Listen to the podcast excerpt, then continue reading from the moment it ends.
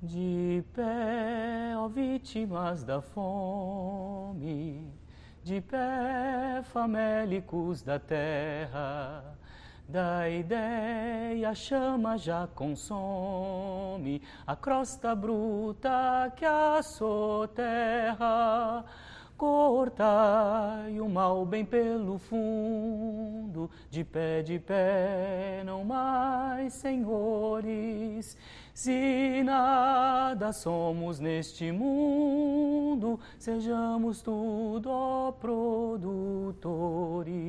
Bem unidos façamos, nesta luta final, uma terra sem amos, a internacional. Venham conosco, camaradas, para acordar este dragão vermelho e ao meu lado esquerdo, como sempre, ele, meu amigo careca que tem uma barba mequetrefe, Newton! Saudações, saudações, meu camarada Will. E realmente é, barba tá horrível. E porém, orgulho de ser careca que nem o camarada Lenin. E enfim, você que também é amante desse homem, desse grande homem na nossa história, na história do proletariado, na história da Revolução Mundial. Saudações. E à esquerda de Newton, aquele que chegou há uns dias atrás e já chegou causando, tomando seu lugar com um lençol. Ele que dorme toda noite comigo e eu olho pro lado e ele está ronronando porque é um gato.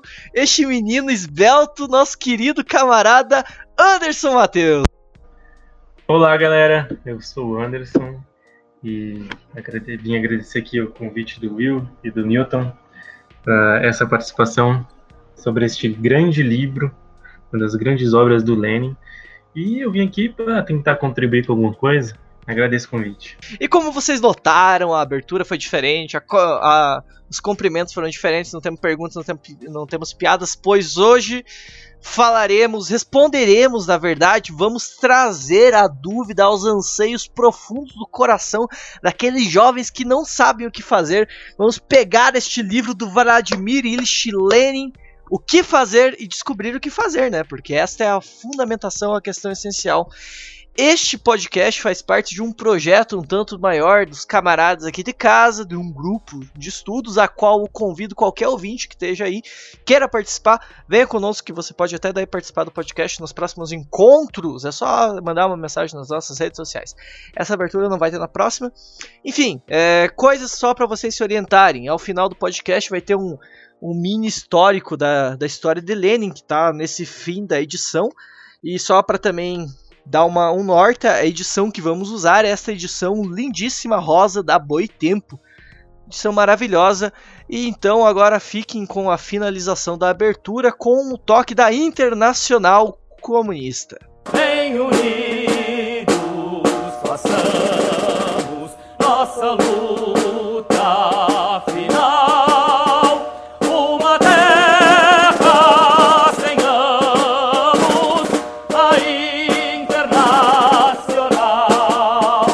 pessoal, primeiramente faremos o seguinte pontuamento é, sobre a liberdade crítica. Lenin pontua o seguinte, abre aspas, liberdade é uma palavra grandiosa, mas foi sob a bandeira da liberdade de indústrias que se fizeram as piores guerras de pilhagem, sob a bandeira da liberdade de trabalho, espoliaram-se os trabalhadores. Fecha aspas. E com isso cabe-se, na verdade, uma questão anterior ao que a liberdade crítica. A própria questão sobre o que é liberdade. Pois, se a liberdade for algo coletivo de toda a humanidade, você é condicionado, você é, é de natureza livre, você não tem como escapar dessa liberdade. Temos aí uma problemática metafísica. A liberdade está em suma natureza do homem seja como for, se ela esteja trancada ali, é, é, por aí, como o que seja, ela está em plano metafísico. E é problemático você afirmar natureza humana, é problemático você afirmar é, que a liberdade é um plano metafísico, mas enfim, a única fundamentação nessa seria uma crença. Mas então analisamos o outro aspecto dela, é como uma condição individual. Se a liberdade ela é uma condição de cada indivíduo e a possibilidade que esse indivíduo tem como uno, então novamente temos um outro problema, que é a aceitação que é, homens têm diferentes níveis de liberdade. E se aceita a proposição de que as, as liberdades é individual, é individual, certos homens nem serão livres. E eu não vou entrar em proposições mais infindas que nem fenomenológicas ou uma discussão totalmente determinista. Esse não é o ponto entrar nisso daqui. Mas entrar nessa questão individual, numa questão material, uma liberdade como um ponto de possibilidade.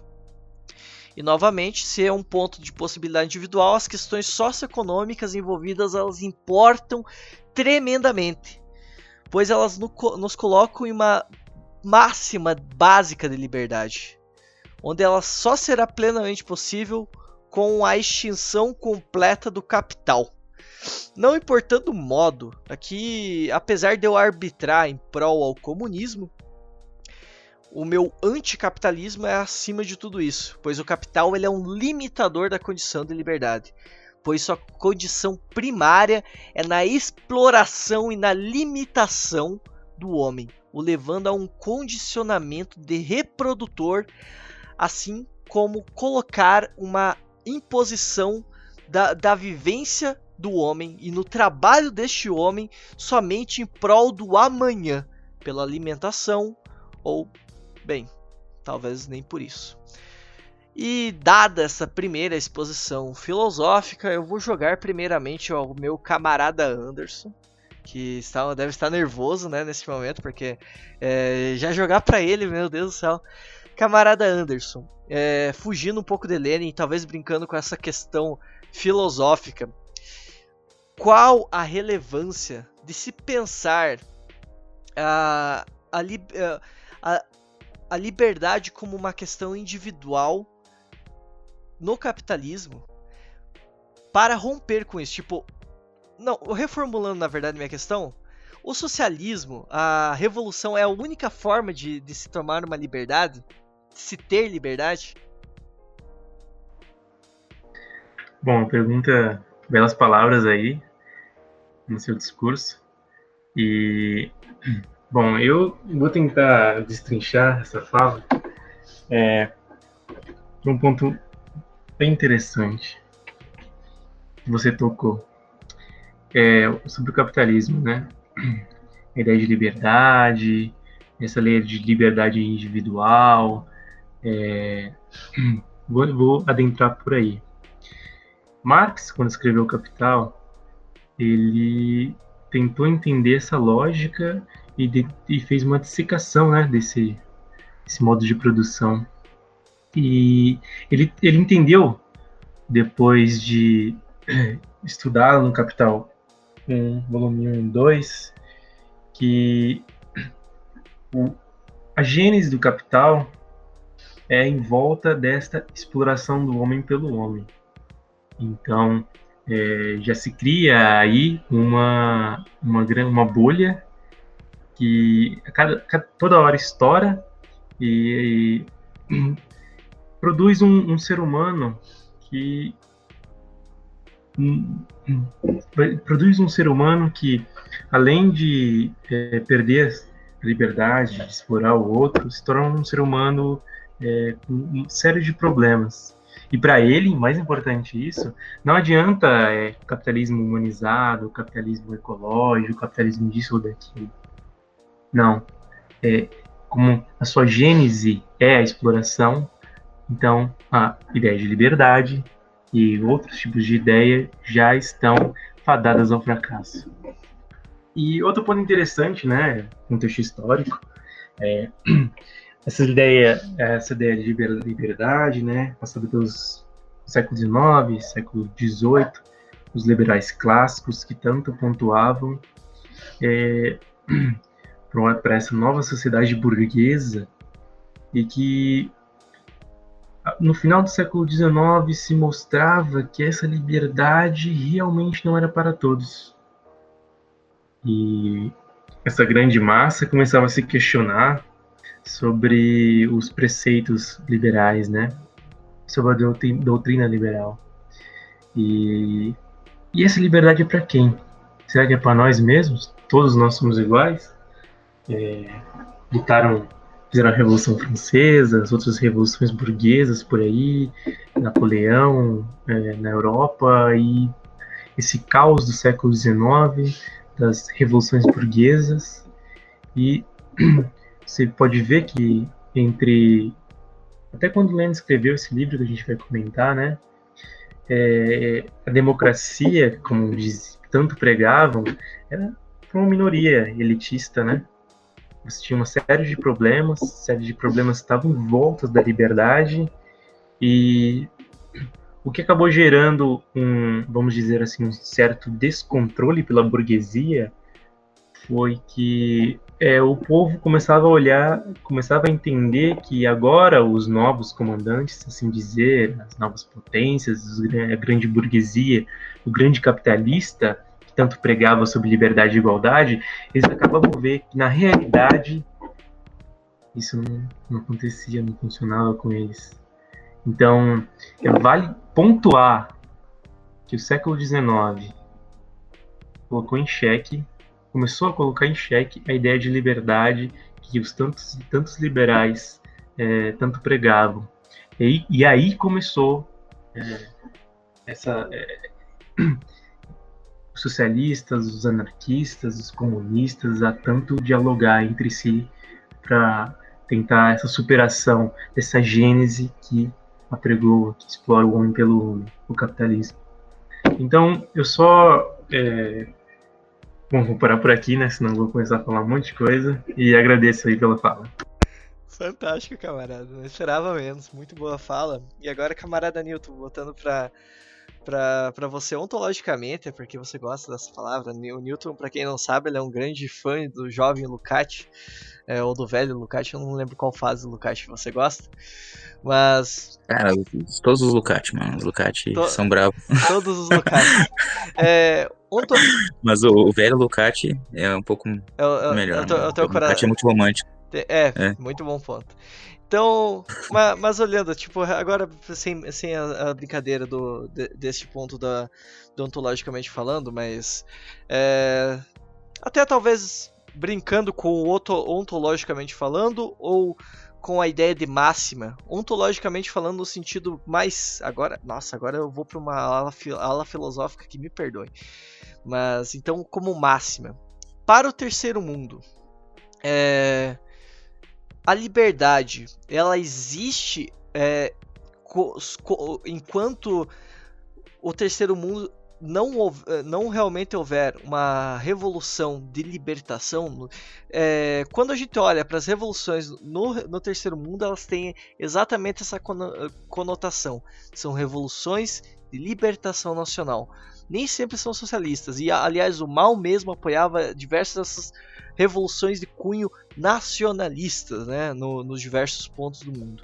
Quando a gente olha para o terceiro mundo, essencialmente, é, após a, a conquista da, da, da Revolução de Libertação Nacional, podemos traçar então um caminho para essa. Uh, tão desconhecida liberdade. Eu sei que isso foge talvez um pouco do debate ao Lenin, ao, ao pessoal que está, tá, está, está ouvindo, mas na verdade ele não foge nem um pouco e vocês vão descobrir o porquê no final do podcast.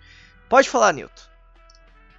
Enfim, é, eu acho que perfeitamente essa colocação sobre o terceiro mundo. Eu acho que o nosso foco aqui no podcast não é só ler o livro do Lenin, mas também, também trazer isso para a realidade do terceiro mundo, para a realidade da América Latina, porque nós somos o terceiro mundo. E, enfim, essa questão da, da liberdade no terceiro mundo se dá justamente é, através dessa libertação nacional. Porque no terceiro mundo, nos países oprimidos, nos países semicoloniais, é, não há uma liberdade de escolha como se nós fôssemos definir liberdade como a liberdade do indivíduo de uma escolha, por exemplo, no trabalho, entre você é, trabalhar ou não, entre você se sociabilizar ou não. É, no capitalismo não há essa escolha. Simplesmente você tem que escolher entre é, sobreviver ou morrer de fome, sabe? E porque o trabalho no, no capitalismo ele, ele, é ele é reificado, ele é fetichi, fetichizado.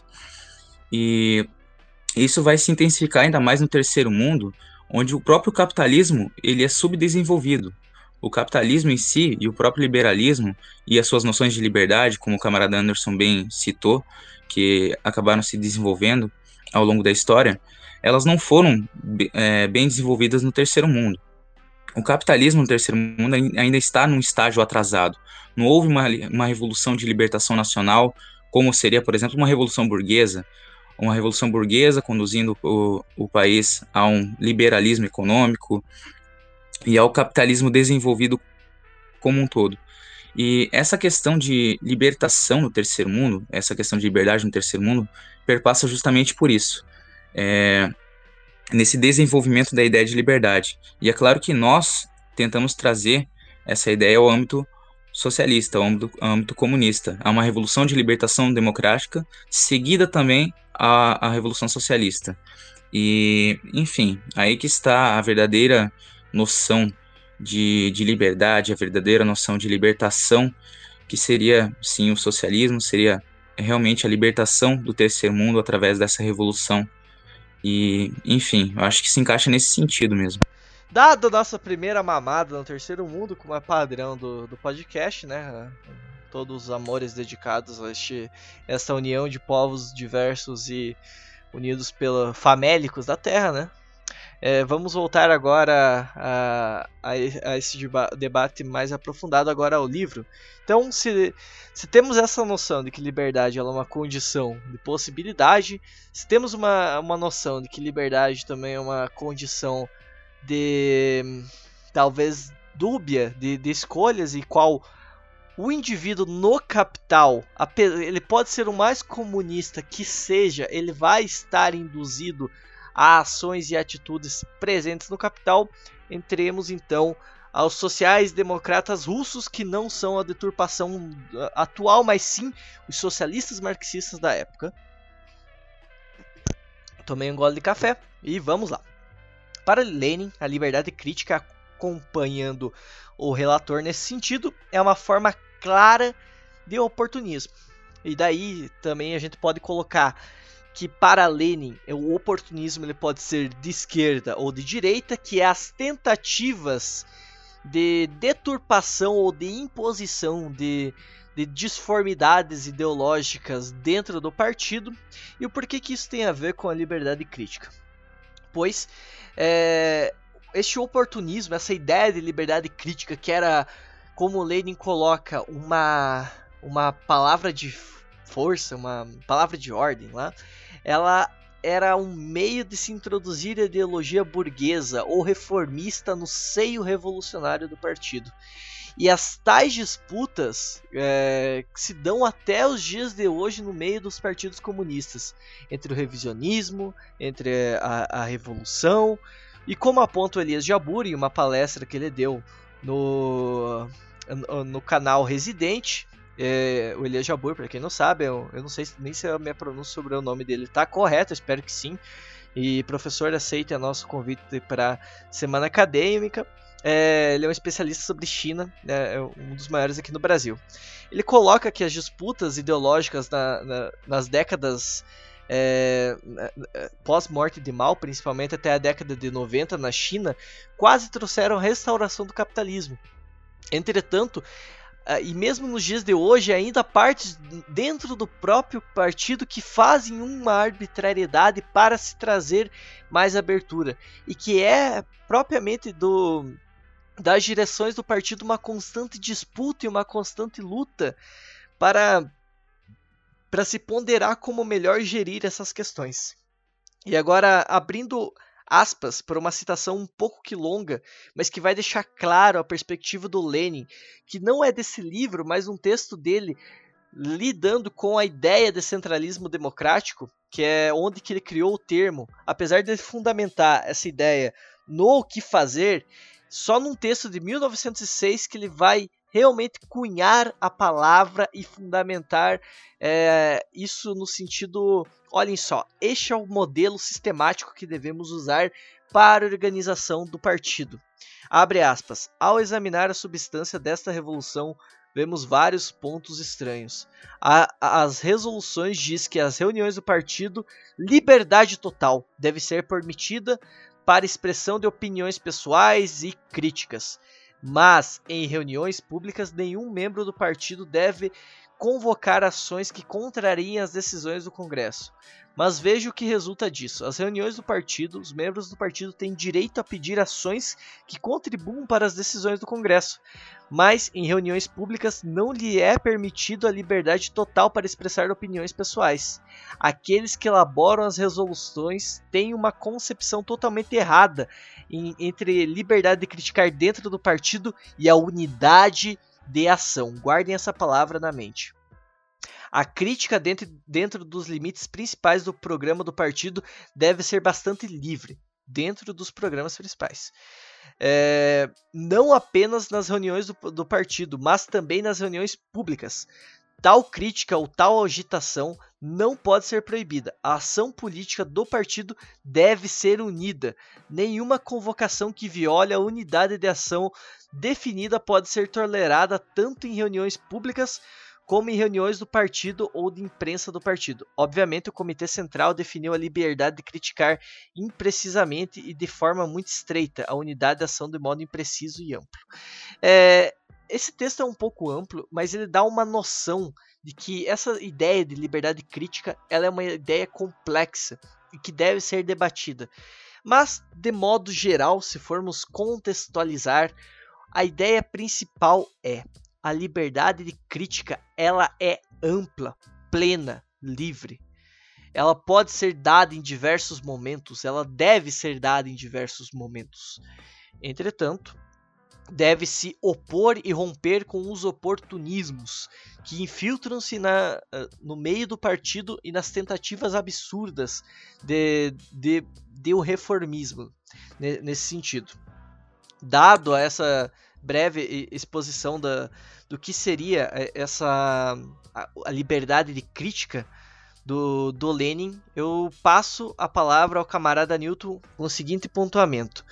Newton, qual a importância da liberdade de crítica e da unidade de ação?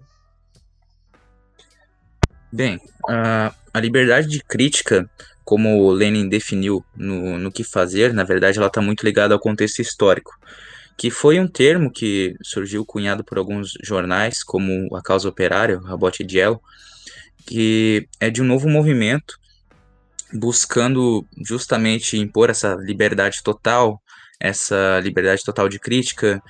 E, e bem, Lenin vai, vai tratar dessa, desse termo, dessa liberdade crítica, como uma tendência oportunista, realmente. Tanto que ele vai citar: se os oportunistas querem ir para o pântano, tudo bem até achamos que lá é mesmo seu lugar, mas larguem nossas mãos e não, não manchem a palavra liberdade.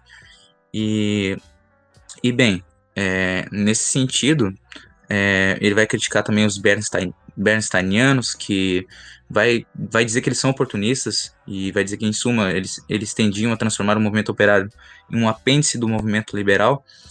E, e, bem, acho que, como você bem citou, essa questão da liberdade crítica, ela deve ser analisada nesse sentido é, a gente tem que olhar com, com uma visão crítica, agora sendo um pouco redundante para ela, mas enfim, temos que tomar cuidado para que ela não seja confundida com oportunismo.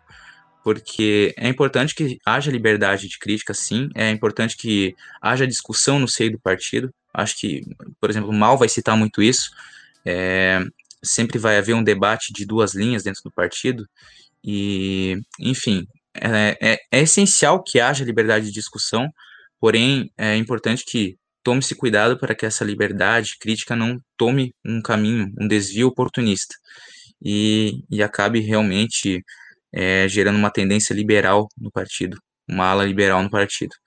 Daí é outro, outro apontamento que eu quero jogar ao camarada Anderson, é, trazendo talvez um pouco para hoje, como você vê essa questão, muitas vezes no, na, na esquerda que, que a, se apropria do liberalismo que se apropria de pautas que são ligadas é, historicamente à, à esquerda e páginas como, por exemplo, a Quebrando o Tabu, conquistam certa afeição de parte da, dos nossos camaradas.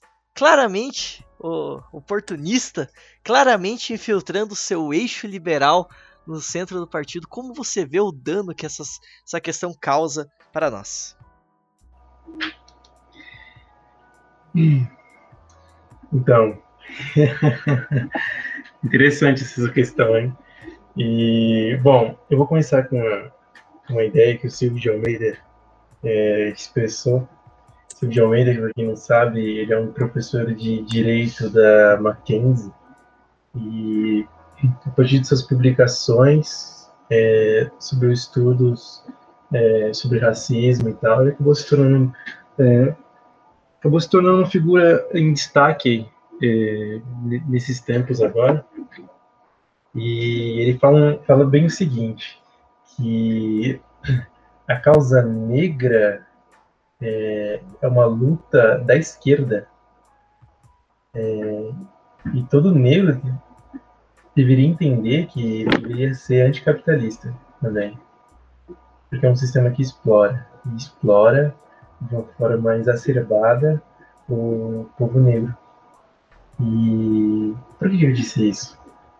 É, linkando com essas páginas aí que se apropriam, tentam se colorizar, é, principalmente as páginas liberais, essa, por exemplo, que ele aceitou da Quebrando Tabu, eles se apropriam para é, um oportunismo mesmo.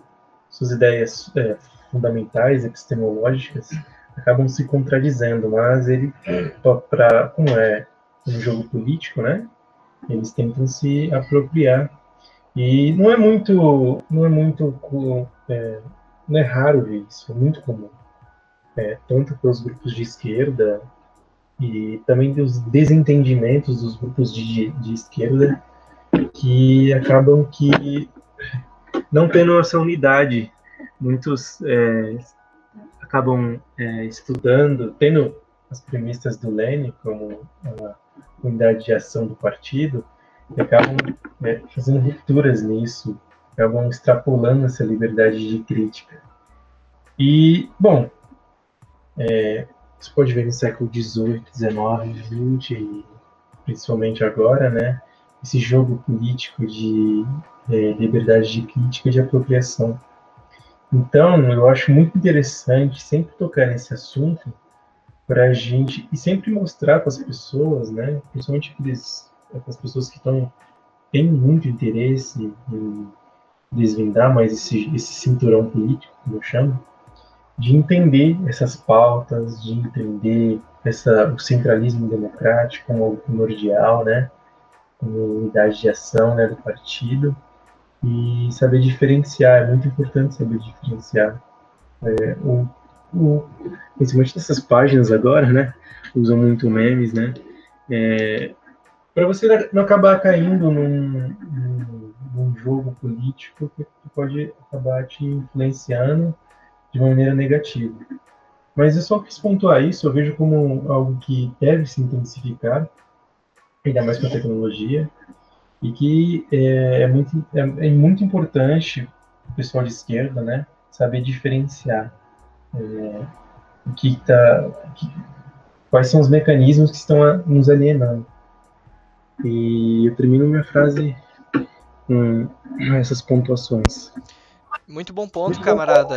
E também eu acho que é importante a gente, a gente puxar como que quando a gente pega, por exemplo, a Quebrando Tabu, quando ela, ela se apropria, ela vai lá, vai falar uma coisa legal, vai fazer um post bonitinho, vai fa fazer não sei o que, mas tempos depois ela vai defender a privatização dos sistemas públicos, como o, o, SUS, e agora com isso já reforço minha defesa incondicional do SUS, que apesar de ter um monte de palavras abstratas defendendo é, tal questão de saúde universal na prática esses ratos imperialistas, é, a qual Bolsonaro é um mandado do caramba, estão rondando para, para se apropriar disso. O SUS é, um, é um, a un, uma das únicas coisas realmente boas no, no, no nosso grande país.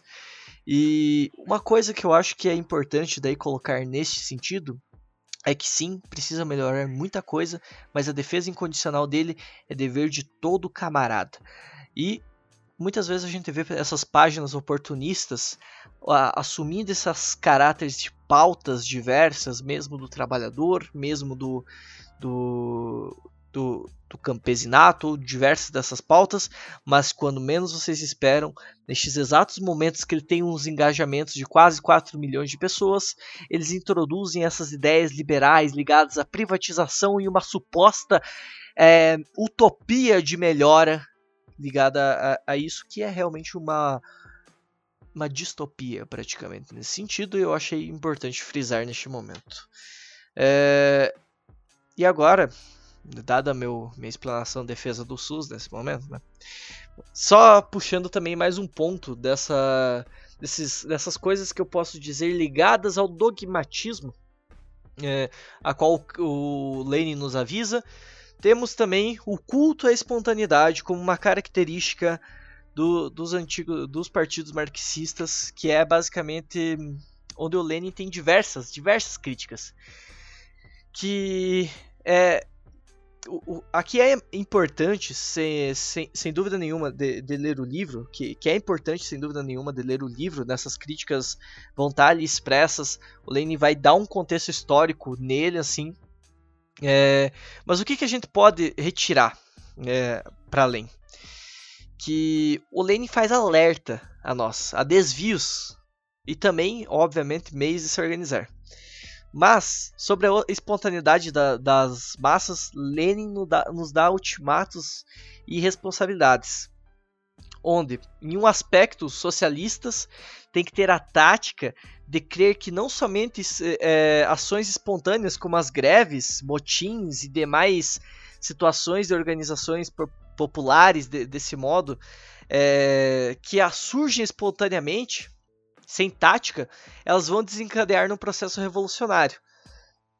Na verdade, é muito pelo contrário. Estes movimentos espontâneos tendem a entrar num ciclo sem fim a lá música do Rei Leão. É...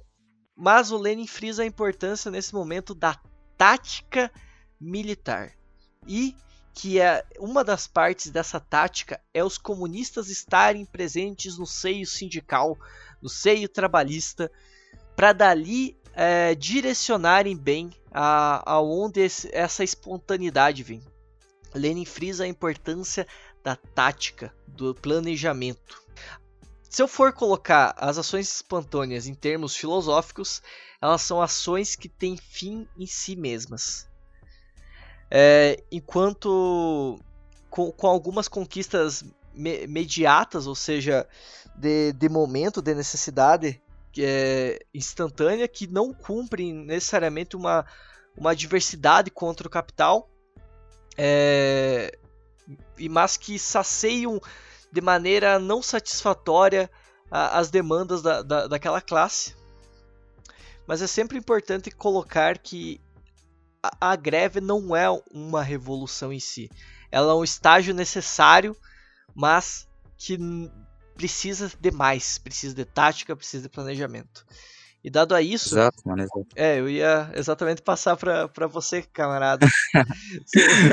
pois é, mano. O que, que você tem a dizer? Você fez uma colocação bem importante é, ali do. Que, cara, acho que tudo muda quando o Lenin define essa parada da tática, velho. Porque, enfim, a gente teve várias revoltas, e Lenin vai se basear nisso para explicar, é, várias revoltas de trabalhadores, é, tipo, entre 1870 e 1880, ele vai citar isso no livro, que, que ocorreram na Rússia, e também dá pra gente citar, por exemplo, o ludismo no, no século XVIII, que foram revoltas de trabalhadores que foram espontâneas, elas não foram coordenadas. O próprio Lenin vai definir elas como uma forma embrionária do consciente, que seria o espontâneo para ele. E, e, bem, os, os espontaneístas que são os caras que o, o, Lenin vai criticar, são os caras que creem que tudo vai, vai nascer da espontaneidade da, das massas, são os caras que defendem que apenas o elemento espontâneo, que apenas o movimento operário não coordenado vai conseguir uh, alguma coisa maior do que a manutenção de alguns programas. É, e esses programas, inclusive o, o, Marx vai criticar, Marx vai dizer que cada passo avante, é, cada progresso real vale mais do que uma dúzia de programas. E, e bem, o, o que, que é o diferencial disso tudo? Lenin vai dizer que é a tática, que é o elemento consciente, que seria o partido de vanguarda, que seria justamente a ação do partido, a ação dos revolucionários junto à classe operária, para que essas revoltas não sejam apenas espontâneas, para que elas sejam coordenadas, para que realmente haja uh, algo funcional ali, é, algo que não vai ser só um embrião da luta de classes, é, vai ser ela acontecendo de fato, ela, ela chegando ao seu ápice, que seria a organização revolucionária e a organização de um partido. Então, cara, isso que é o diferencial mesmo. Acho que a partir de, disso aí, é, Lenin vai mudar o, a nossa visão, vai mudar a visão de muita gente, na nossa não, na, que a gente não é da época, mas a visão de muita gente na época dessa dessa questão da revolução, dessa necessidade de um partido de vanguarda, dessa necessidade de uma organização maior para que não haja somente algo espontâneo.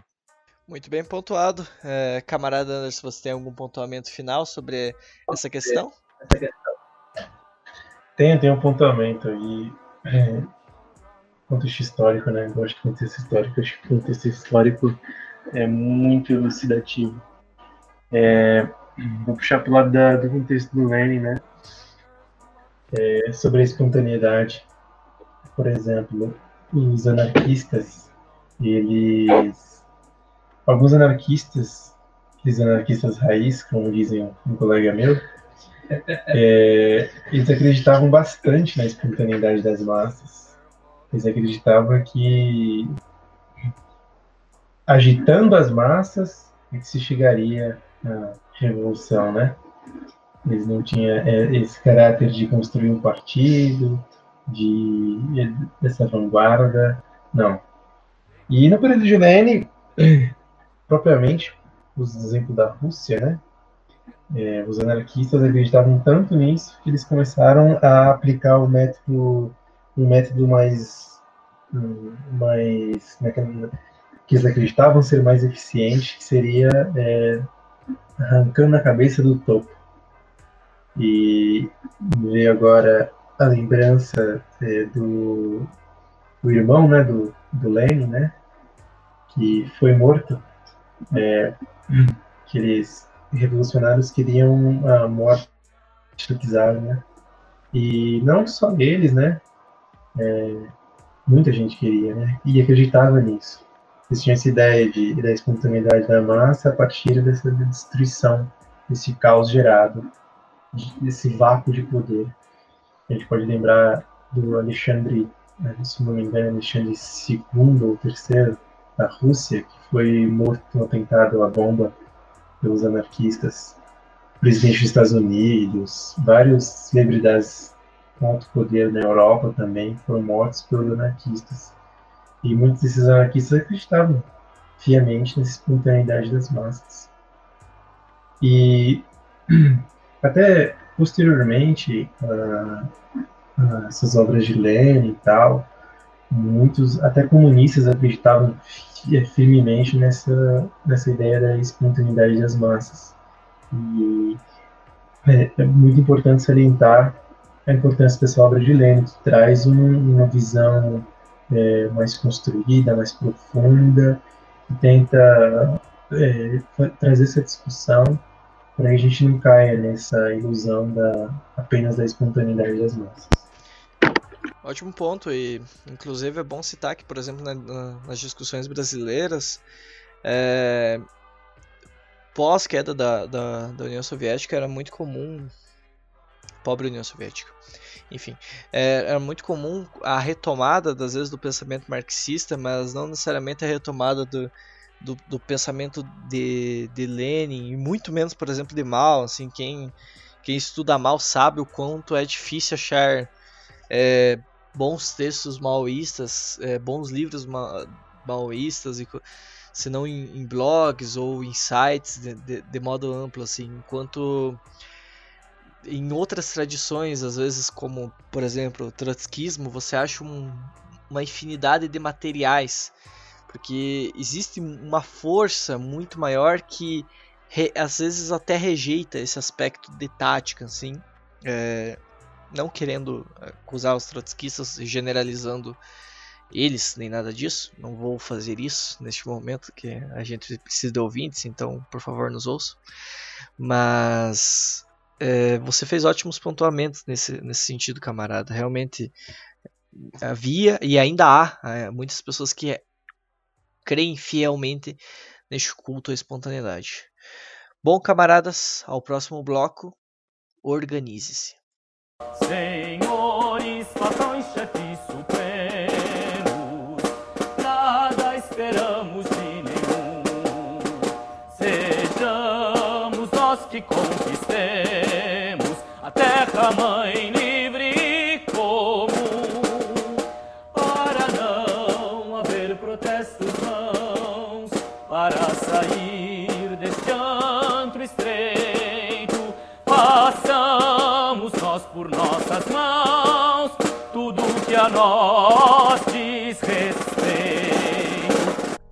Bom, camaradas, já dando continuidade da pauta interior, da pauta anterior é foda, da pauta anterior.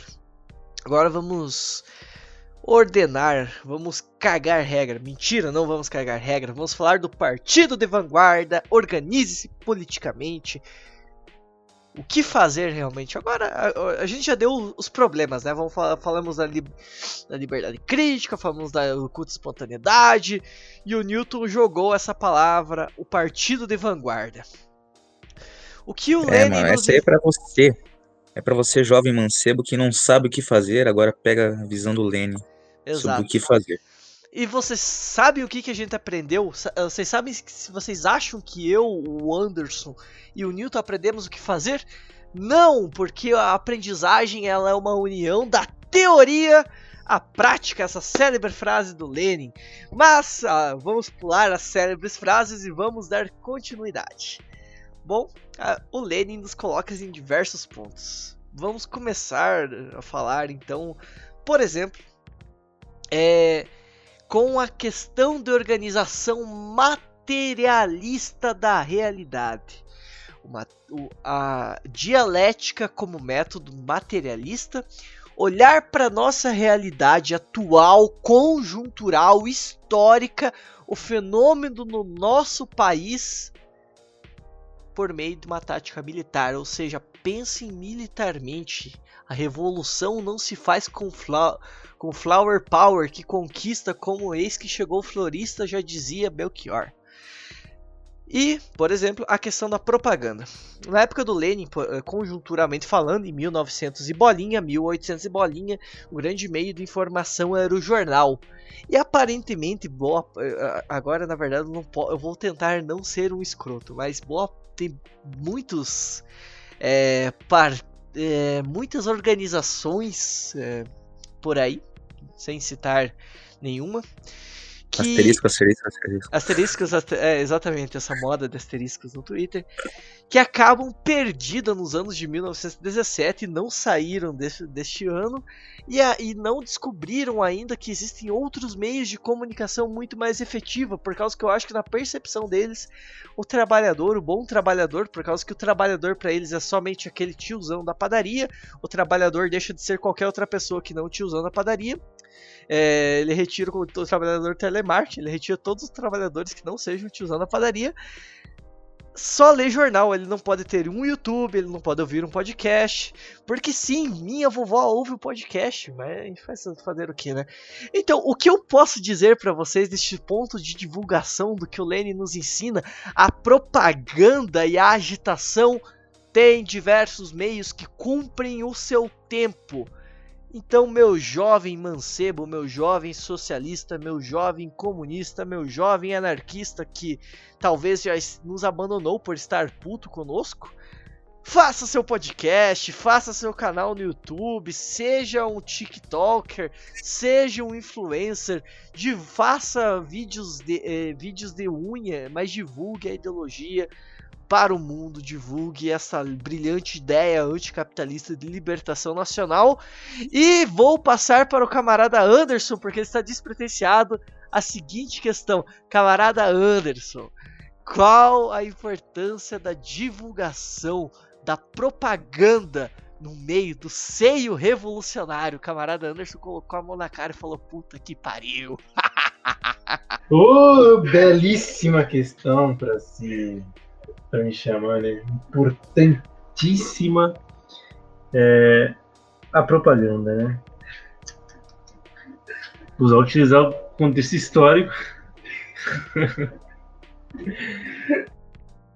é... Ai, ai, ai. propaganda, né? Bom, quem sabe se, apropriar, se apropriou muito bem da propaganda, sem dúvida, a burguesia, né? A burguesia detém é, 99% da propaganda. É, e a luta, é, nós comunistas, né, sociais, alguns sociais-democratas, alguns anarquistas, pessoas socialistas que tentam lutar contra a, essa propaganda é, que é anti, anti-libertadora, né, do povo, né, tenta emburrecer esse povo, que tenta desmoralizar.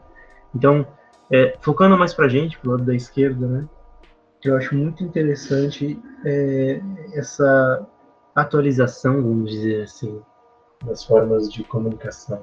Eu acredito que toda forma de comunicação nova ou até antiga é válida.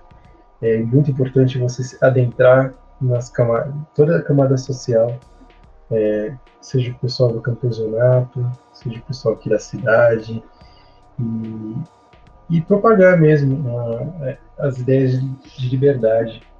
Eu acho que não é.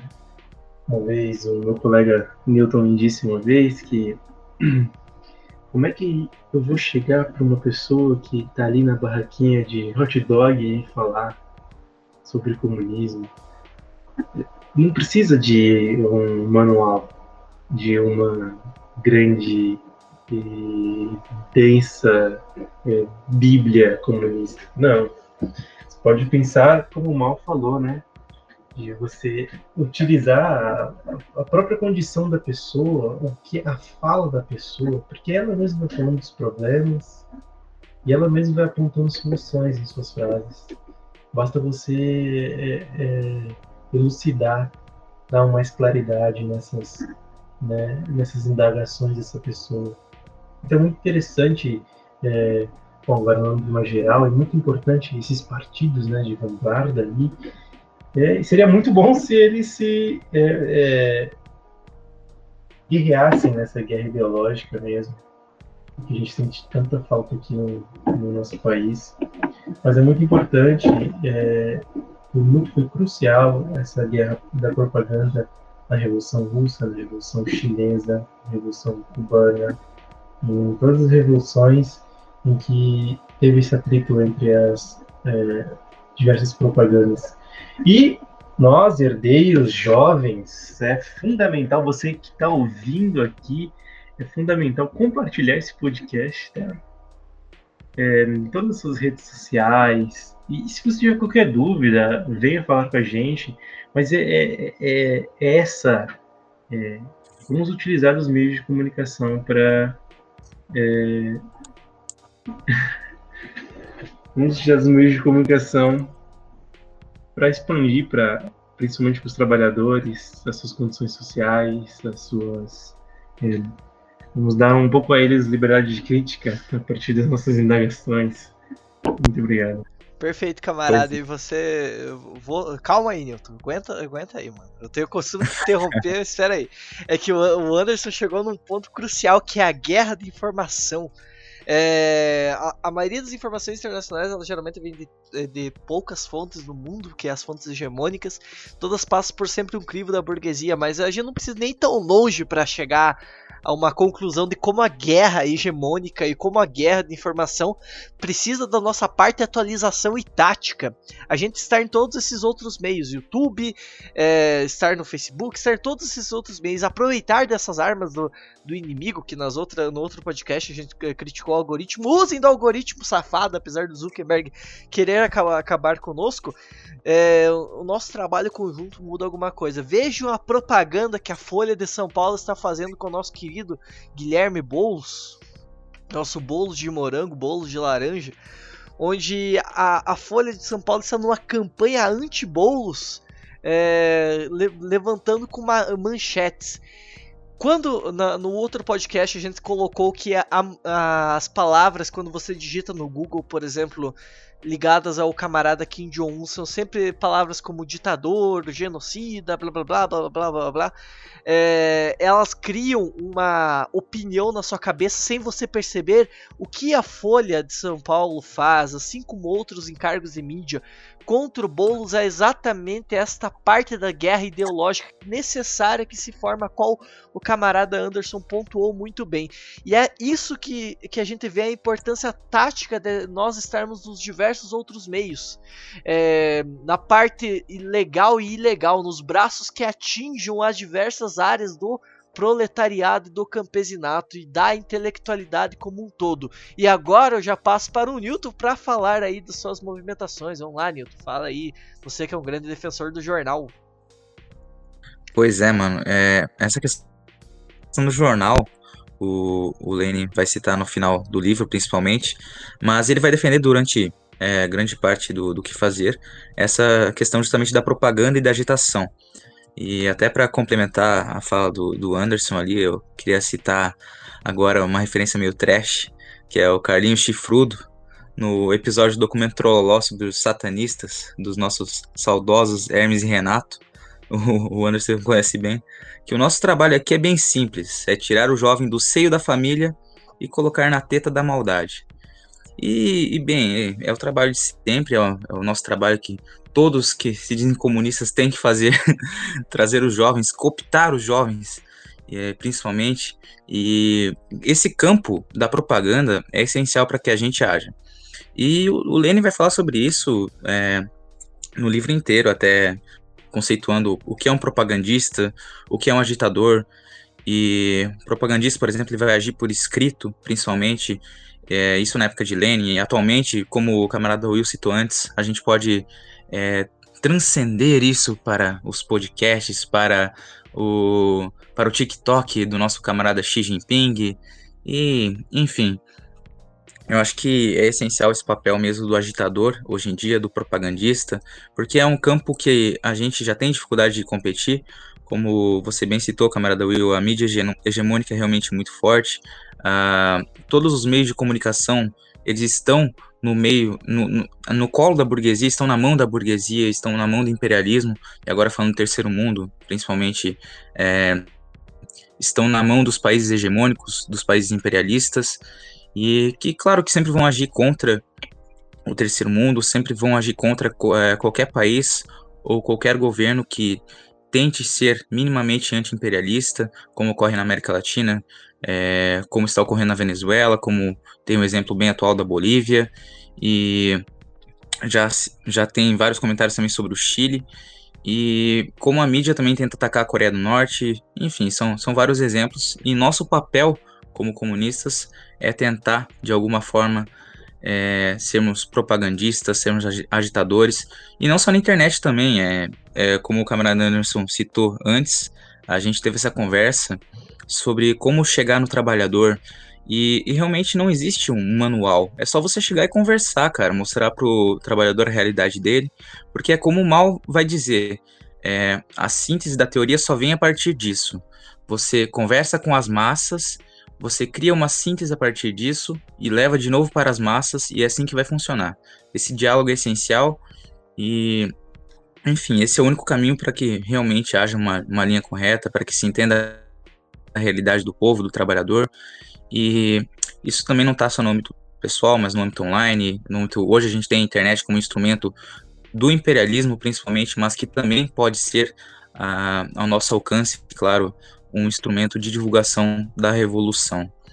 E, enfim, é, é mais nesse âmbito mesmo. Bom, meus camaradas, e o outro ponto determinante dessa todo parafraseamento do Lenin entre revolucionários profissionais, porque temos revolucionários profissionais, é, obviamente, são pessoas que se dedicam à alma revolução, mas deixaremos eles para é, outro tom. O meu ponto, que é uma das, para, das questões que eu acredito que seja mais essenciais em toda essa discussão é, do Lenin sobre a organização política é o papel da intelectualidade, onde Lenin coloca como de essencial importância os intelectuais da revolução, pois esses intelectuais da revolução vão compreender a teoria revolucionária, assim como as teorias filosóficas da burguesia, em menor ou maior grau.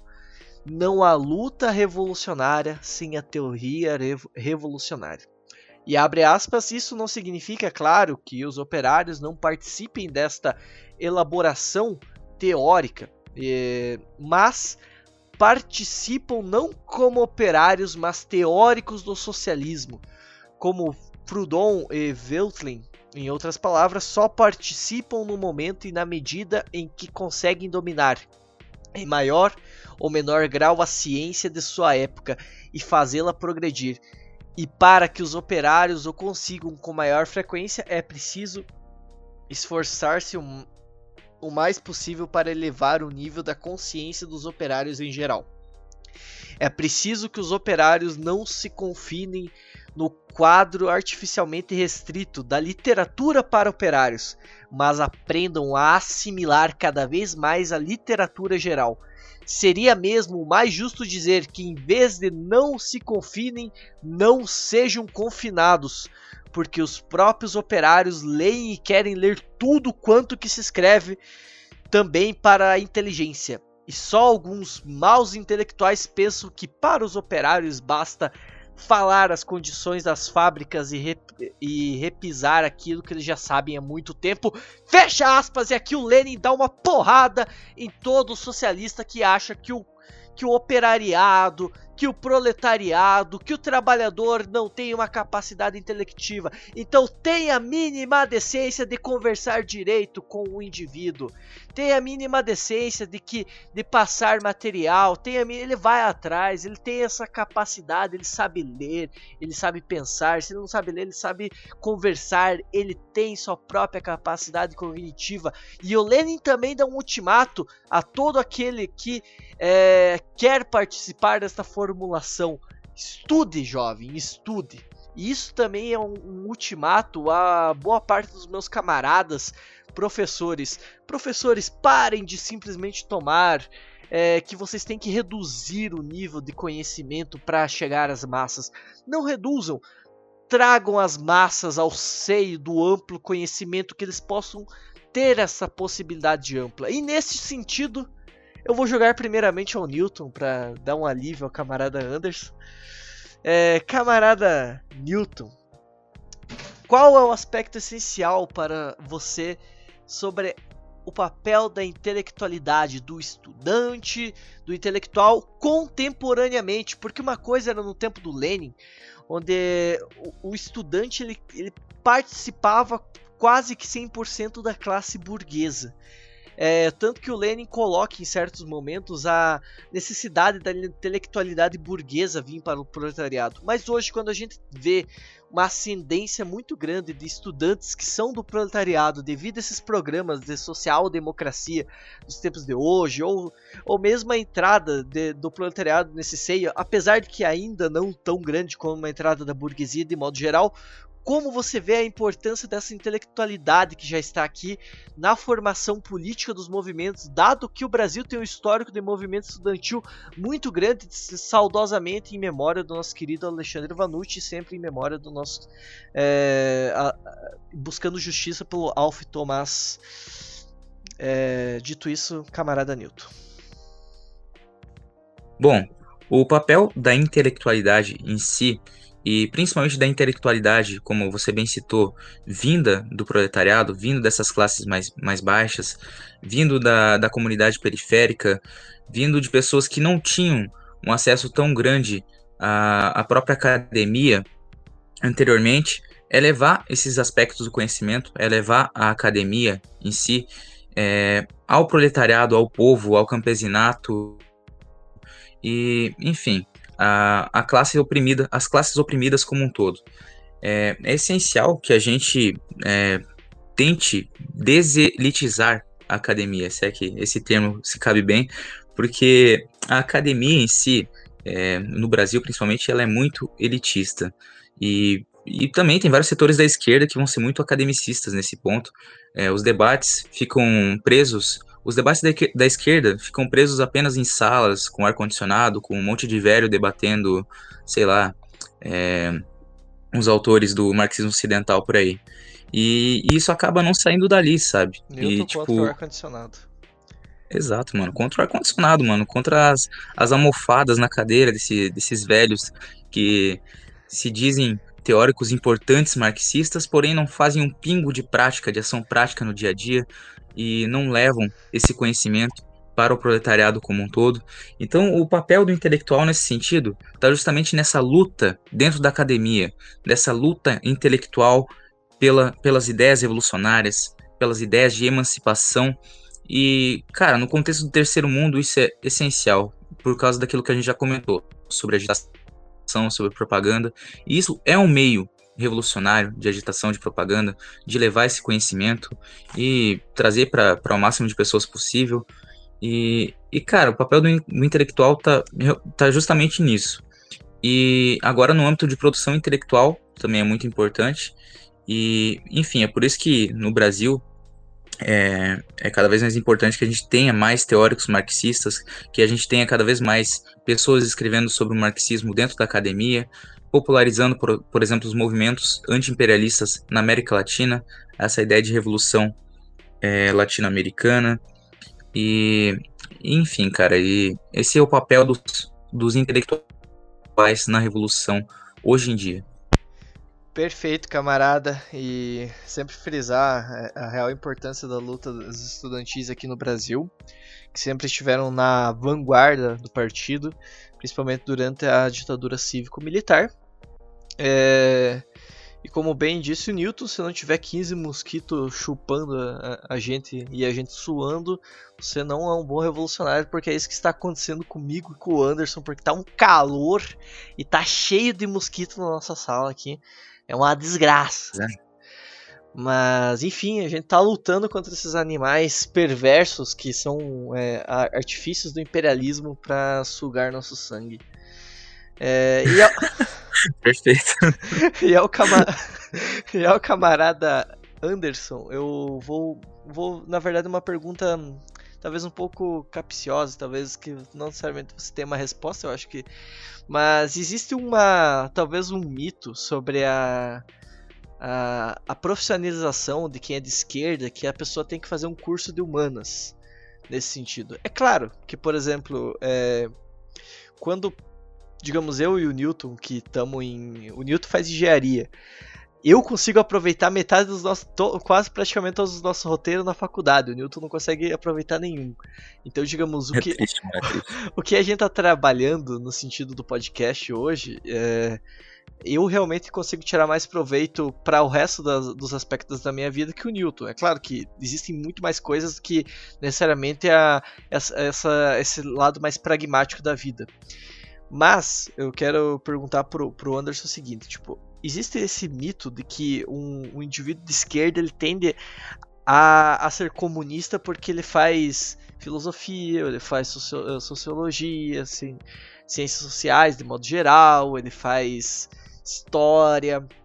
É, a minha pergunta é: você vê uma importância no, de nós camaradas infiltrados, infiltrados não, mas estando em diversas áreas, incluindo é, direito, direito eu acho muito importante, mas digamos, engenharia, é, no jornalismo, é, na biologia, na psicologia, nessas outras diversas áreas, até numa, numa percepção de humanizar essas áreas que muitas vezes estão desumanizadas, essas ciências às vezes estão duras e distantes.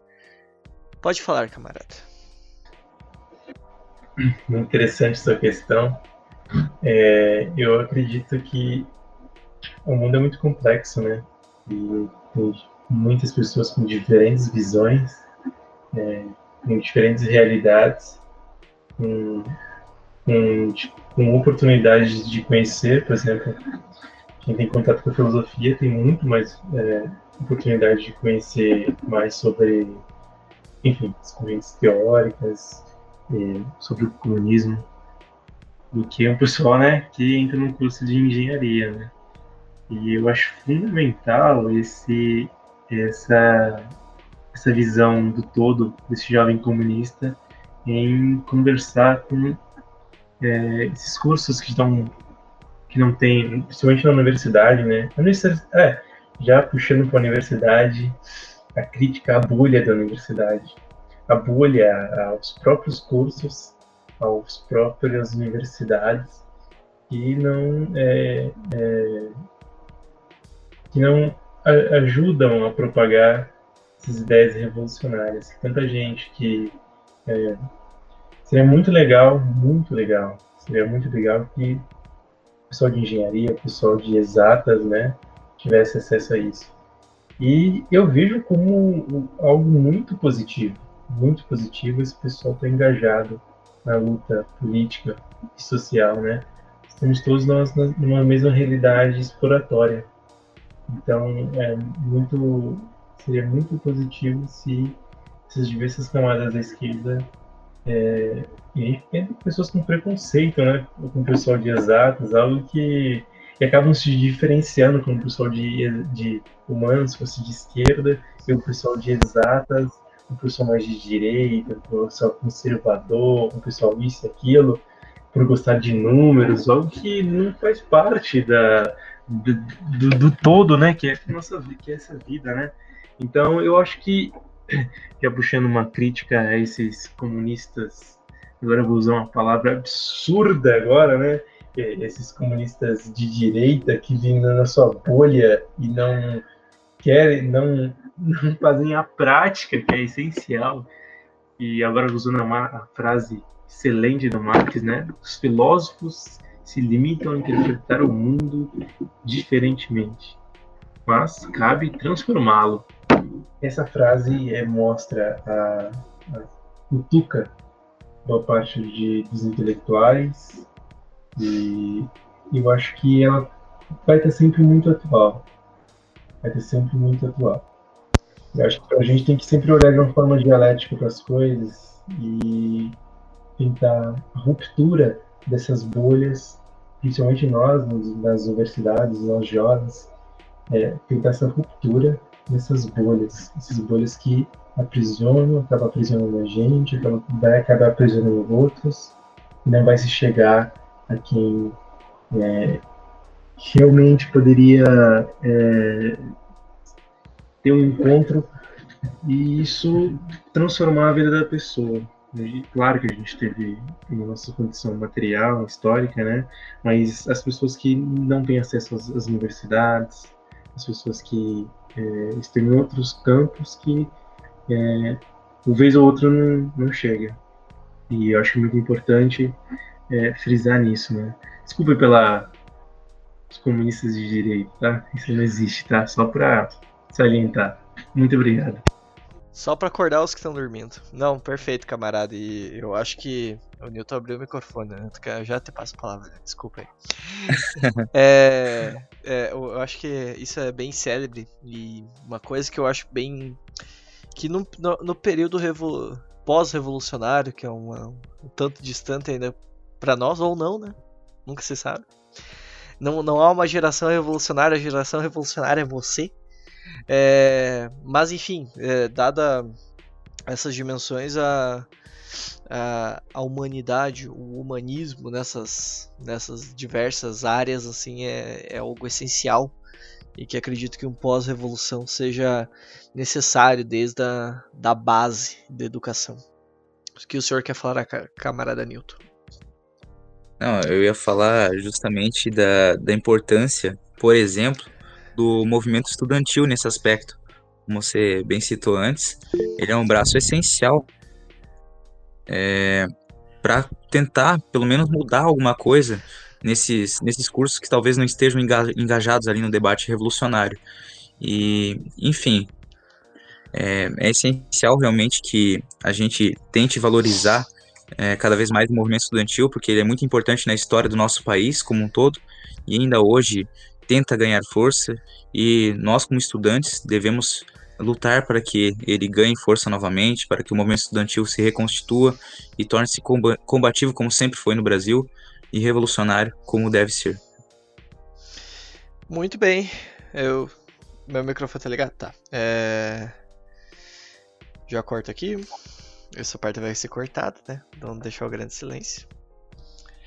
Bom, outra parte que eu. Outro aspecto essencial da, da, da visão do Lenin, assim, é a questão que muitos comunistas, socialistas, sociais-democratas da época tratavam e ainda tratam a pauta econômica como se fosse uma pauta supra-sumo entre as, todas as pautas.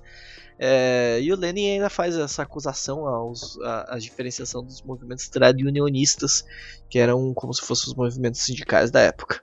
E abre aspas uma coisa que eu acho que é essencial à organização política e como nós socialistas comunistas devemos organizar. Abre aspas. Por que razão os chefes é, e os castigos corporais infligidos aos camponeses a corrupção dos funcionários e a maneira que a polícia trata a plebe das cidades, a luta contra os famintos, a perseguição às aspirações do povo à cultura e ao saber, a cobrança de impostos, a perseguição dos membros das seitas religiosas, as duras disciplinas do chicote impostas aos soldados e ao regime de caserna que são obrigados os estudantes e a inteligência liberal, por que razão todas essas manifestações de opressão, assim como milhares de manifestações idênticas, não têm ligação direta com a luta econômica? Vão representar em geral meios, motivos menos amplamente aplicáveis à agitação política para interessar as massas à luta política? Muito pelo contrário. O conjunto total dos casos cotidianos em que o operário sofre ele próprio e as pessoas que lhe são próximas, privação, eh, privação de direitos, arbitrariedade e violência é indiscutível. Os casos de opressão policial, precisamente no terreno da luta sindical, não constituem senão uma pequena minoria. É, eu me confundi aí no, no final, se alguém ficou, ficou talvez confuso, é, é só digitar. É, é só voltar um pouco o podcast, vocês vão escutar de novo, daí a confusão vai sumir da, das vossas mentes, porque eu não vou retomar minha leitura. Perdão vocês. Mas o ponto essencial desta citação é a cooptação dos, social... dos comunistas a todas essas pautas, a todas essas pautas. É... A emancipação feminina, os movimentos LGBT, a questão racial, a questão colonial, a questão indígena, todas essas pautas estão no centro da questão. Temos que parar. Temos, eu digo no sentido de esquerda secular, é, tem esta mania, vi de Ciro Gomes na última eleição, é, de categorizar lutas primárias e lutas secundárias, o que é mais ou menos importante.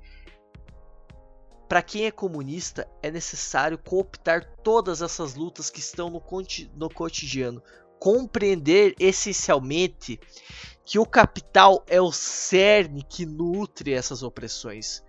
Pode não ser a origem, mas ele nutre. E somente para além do capital, todas essas opressões podem ser destruídas mas é um processo também. Então não, não, é como se desse a revolução e magicamente as coisas mudassem. Muda muita coisa, mas existe muito trabalho à frente. Mas quando se dá o além do capital, temos grandes conquistas a ser feitas. Camarada Newton, seus ponderamentos sobre questão economicista e as a, as cooptações do, das diversas opressões que sofrem as, as camadas populares. É, enfim, é, essa questão do, do economismo que, que o Lenin vai citar também está tá ligada a um contexto histórico, quando é, havia haviam economistas dos países europeus que, que tratavam de categorizar a luta política justamente como uma luta apenas econômica e, e a luta dos trabalhadores como uma luta exclusivamente profissional ou seja, para apenas obter condições vantajosas na venda da sua força de trabalho. E, enfim, Lenin vai criticar isso dizendo que é sim uma forma de oportunismo, que ele vai chamar de oportunismo economista e liberal.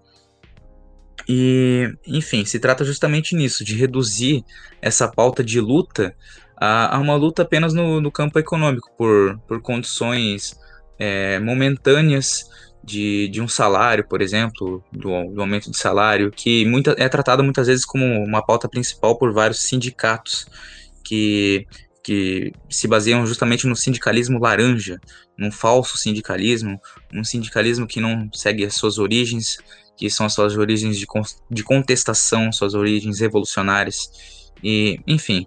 A, e contextualizando isso no, na América Latina, a gente vê, por exemplo, é, no exemplo brasileiro, é, que o sindicalismo laranja esteve muito presente ali, é, depois que houve essa desilusão da luta revolucionária, houveram vários, vários sindicalistas que trouxeram dos Estados Unidos o sindicalismo laranja, que seria esse sindicalismo que ele se diz vermelho, porém ele é amarelo, amarelo no sentido que é, seria a cor do liberalismo, né?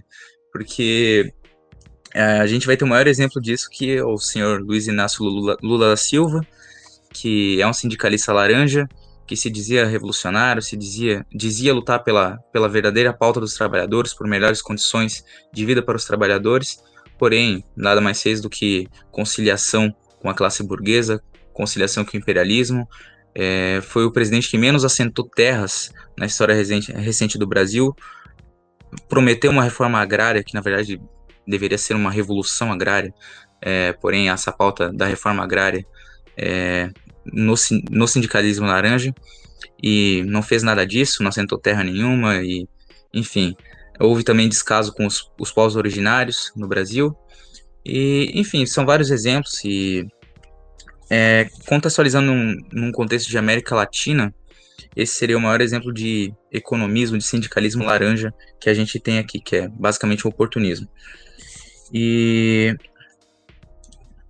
você falou no chat ali, mano? Eu falei que o Lula é foi o pai dos pobres e a mãe dos latifundiários e banqueiros.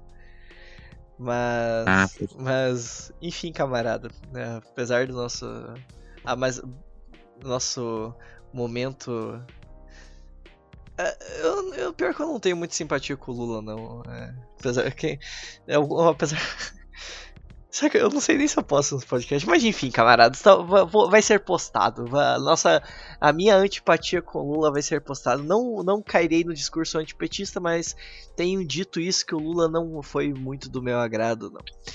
É, eu vou passar a palavra, já que estamos destilando ódio contra o Lula, é hora do camarada Anderson. Destile seu ódio contra o Lula e fale das pautas economistas e as demais pautas que são necessárias serem cooptadas pelos socialistas. O Estado moderno é um Estado fadado a fracasso. O fracasso da classe operária, né?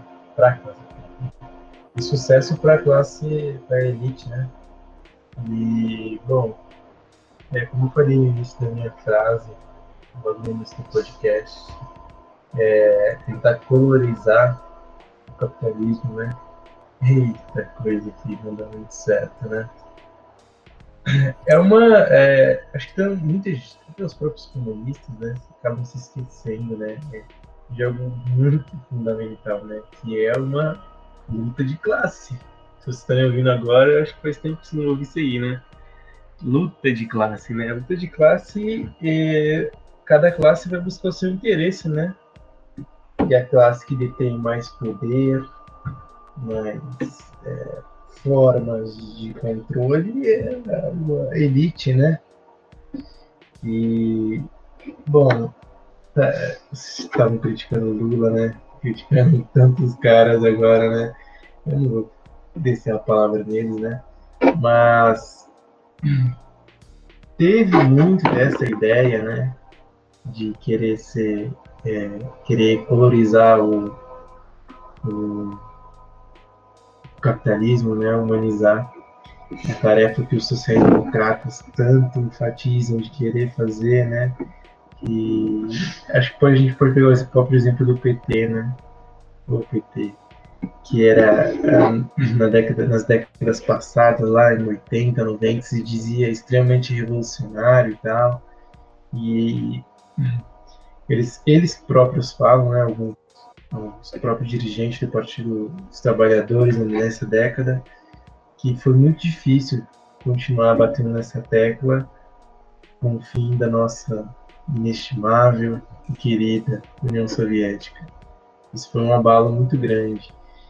E mas, é, mas passado um pouco esse tempo, né, passada a era PT, a gente vê que mesmo tentar colorizar, mesmo tentar agradar todo mundo, né, tentar ser o pai dos, dos pobres, né, é, não vai funcionar, né, porque a gênese desse, desse sistema é a exploração. Então, é, a fórmula não está batendo, tá? A fórmula vai dar só uma, vai que é a exploração.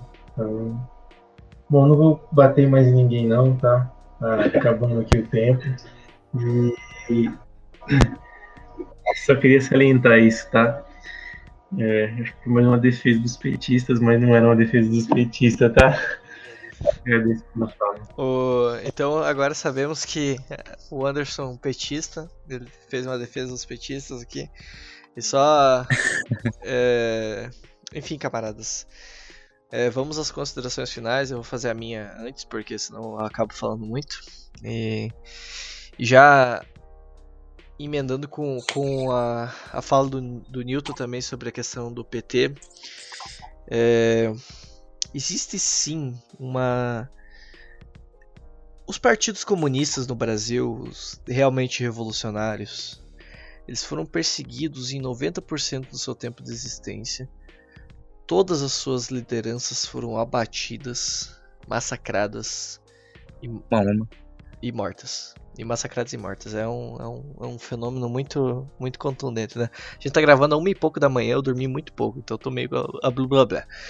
Mas o meu, meu ponto é o seguinte: é, existe uma necessidade de um braço, é, um braço legal do partido concorrer e disputar nesses congressos, concorrer e disputar essas representações. Mas o fenômeno que aconteceu no, no, no, PT, quando ele teve esse pleno poder de mudança estrutural, foi uma, um enriquecimento de uma burguesia, apesar de certo leviano combate, às vezes ao imperialismo, às vezes não. É, eu não vou entrar em detalhes, eu acho que daria para fazer um podcast só falando sobre as, as contradições do governo Lula. É, mas que também foi um governo que extremamente massacrou o seu povo, vi de exemplos a, a, guerra às drogas do, do governo Lula. É, ou seja, foi um governo que, de certo modo, governou mais para a burguesia do que necessariamente para, os povos, para o povo, não retirando o, a clara, claramente seus, seus méritos e conquistas é, em momento nenhum. E, e, é isso que é um, um ponto interessante. As eleições da burguesia elas podem chegar a uma certas melhorias estruturais aparentes, imediatas. Só que elas não fazem uma mudança estrutural fundamental, pois isso somente se dá com a retirada do capital. O que a gente vê hoje na, no fenômeno como a Bolívia, no fenômeno como o Chile, que vocês verão no Ouroboros de hoje, são conquistas do povo são conquistas do povo, são reais conquistas do povo, porque o povo quer mudança. Isso está claro no cerne latino-americano, no cerne terceiro-mundista. Só que até que se dê revoluções mais concretas, mudanças que expulsem o capitalismo de vez do seu sistema, muito do reformismo ele acabará com o fim, por mais que se tente fielmente mas isso não, não retira a nossa defesa constante ao partido do MAS, do Evo Morales, a, a mudança constitucional no Chile, nem nada disso. Isso são conquistas do povo e devem ser exaltadas sim. Só que também não podemos nos tornar iludidos. E agora entra o outro aspecto final da, da minha fala: o braço ilegal do partido os partidos comunistas eles precisam dessa parte mais tática, as movimentações nas sombras nesse sentido, um olhar mais preciso, é, que é a movimentação revolucionária de fato. Uma ideia concreta de tomada de poder para além dos congressos e reformismos. E uma coisa que eu acho que é sempre importante citar é uma frase do Charles Fourier, Fourier, que é o grau de emancipação das mulheres é o termômetro através de qual mede-se a emancipação de toda a sociedade. Eu estendo isso ao grau de emancipação colonial. Quando no terceiro mundo nos libertarmos das amarras coloniais, entenderemos aonde queremos ir. Este é o essencial da nossa libertação. Friso novamente que a nossa única máxima possível é a revolução. Essas questões que estão acontecendo e botando a América Latina em chamas nesse momento são a comprovação da necessidade dessa ruptura. Enfim, da minha parte essa frase, eu passo agora ao Newton que está se coçando uh, para falar que então, Newton, fale. É, enfim, camarada Will, muito bom você ter lembrado aí da questão da clandestinidade do partido, da ilegalidade. Isso é um aspecto muito interessante que o Lenin vai tratar é, mais pro final do livro. E, enfim, não vamos nos estender muito, é, porque já são outras discussões daí, são, são outros aspectos da discussão. Mas, e também vai ter a questão do, do primórdio do centralismo democrático que o Lenin vai discutir ali, que já não é em si o centralismo democrático, porque, como você bem pontuou lá no começo do podcast, isso vai ser desenvolvido posteriormente pelo Lenin, mas ele vai, vai criticar essa questão do democratismo e vai formular o que seria um embrião do, do conceito de centralismo democrático, que também seria uma discussão muito interessante. É, mas, enfim, é, eu acho que o ponto central de, dessa discussão é realmente aquilo que você falou, que a, a medição da luta revolucionária se dá justamente pelo grau de descolonização, se dá pelo grau do quanto a gente leva em conta as outras lutas, que, tam, que como você bem apontou antes também, não são lutas secundárias, não, não existe isso, luta secundária, luta primária, são todas uma luta em comum e, e uma luta revolucionária, uma luta pela libertação do terceiro mundo e dos povos oprimidos. E, enfim, a gente tem que medir esse grau de emancipação justamente pela, pelas liberdades das mulheres, pelas liberdades da, da comunidade LGBTQIA+, e, enfim, é, eu, eu acho que o, o ponto final é justamente isso, que a gente valorize essas discussões, que a gente valorize essas pautas, que a gente divulgue e isso na internet, que a gente seja agitador, que nós, que nós sejamos é, agitadores e propagandistas, e enfim, nesse sentido, eu queria só reiterar que vocês apoiem é, esses divulgadores, esses agitadores, esses propagandistas, que vocês sejam também, criem seu podcast, criem seu perfil e, e vá falar de comunismo para os jovens, para tentar tirar eles do, do seio da família e colocar no, na teta do comunismo, na teta da maldade e na teta da revolução. É isso que é o mais importante mesmo. E nesse ponto que vai a minha saudação por exemplo, que eu esqueci de citar antes, quando você falou que eu sou um grande defensor dos, dos jornais, citar a Nova Democracia, que eu cito todo o podcast. E, enfim, vamos estudar também, e, leiam, acompanhem a realidade do, do país de vocês, do Brasil, acompanhem a realidade da América Latina, do terceiro mundo como um todo e acompanhem as lutas do dia a dia. Muito bem, o Newton que estava bem a blá aqui. Vocês não, vocês não vão ouvir o blá é. dele, porque o blá dele ficará na Fantástica Mágica da edição. Vai ser cortado o blá Mas saibam, saibam que o, o Newton estava quase cochilando aqui, ele deu uma roncada no podcast, foi um negócio vergonhoso. Mas. Porra, mano, não, foi bonitinho, mano. Foi fofinho. Mas enfim, camarada Anderson. O camarada Anderson também tá bocejando, pessoal. A gente tá todo mundo cansado. Você tem uma frase final ou você só quer dizer. Ah só aprendi a dizer adeus. Mano.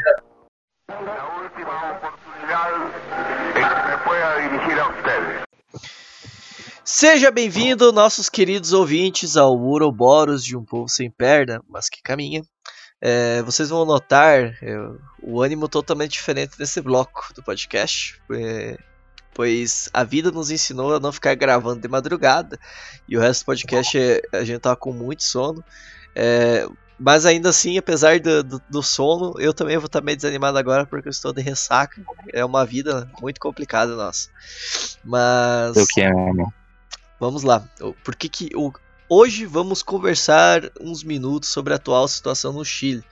Que ela é uma resposta à Constituição neoliberal do governo pinochetista.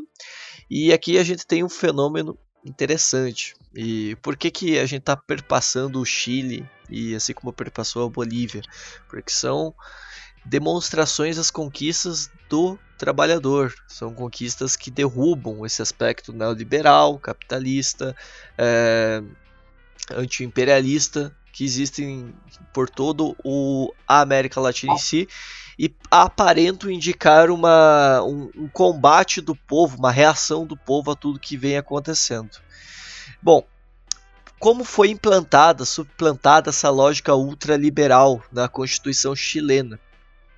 Ela foi pensada por uns tais Chicago Boys, o qual o nosso célebre eh, ministro da Economia Paulo Guedes estava envolvido. E muito bem que Paulo Guedes gosta e tem bons clamores por Pinochet.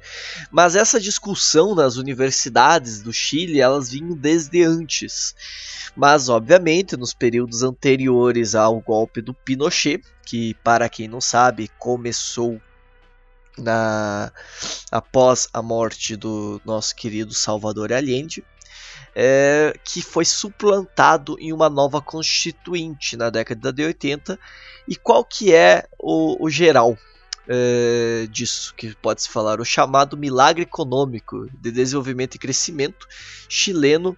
Ela, ele aconteceu devido realmente a essa constituição ultraliberal, mas quem olha os números abstratos não olha a destruição dos direitos civis e dos direitos humanos a um todo. Mas isso é só uma breve introdução, vamos aos dados gerais. O Milton Friedman, que é um célebre liberal da, da, das escolas de, de Chicago, do, do desenvolvimento de, desse neoliberalismo pútrido, ele falou o seguinte, abre aspas, não tenho nada bom a dizer sobre o regime político imposto por Pinochet, era um regime político terrível, é, o verdadeiro milagre chileno não tem nada a ver o quão bom foi o desempenho econômico do Chile. O verdadeiro milagre esteve na disposição de uma junta militar em contrariar os seus princípios e apoiar as reformas de livre mercado, deixando elas fossem implantadas por defensores sinceros dos princípios do livre mercado no Chile o motor do novo regime de liberdades políticas foi gerado pela liberdade econômica, assim pelo sucesso econômico, resultado desta dando origem a uma, um referendo que introduziu um regime politicamente democrático. E isso é uma abstração do Friedman, totalmente desconecta com a, com a realidade, pois é, existe. Canalha, muito, né? Canalha. É, existe muito isso da, da, dessa percepção neoliberal des desconecta da realidade, onde que os, os uh, onde que você analisa simplesmente uma você tenta ver coisas que não necessariamente estão lá. E, e, isso que eu digo, por exemplo, é essa suposta democracia, que é basicamente uma continuidade da ditadura que, que houve antigamente, e isso vale inclusive para o Brasil. A ditadura pinochetista foi uma ditadura de cunho neoliberal, apesar de muitos liberais não aceitarem tal questão. Além de todas as repressões cívicas e políticas promovidas pelo ditador que assumiu o suicídio, é, que assumiu após o suicídio de Salvador Allende, que o suicídio foi um suicídio causado é, por imposições dos militares de fora.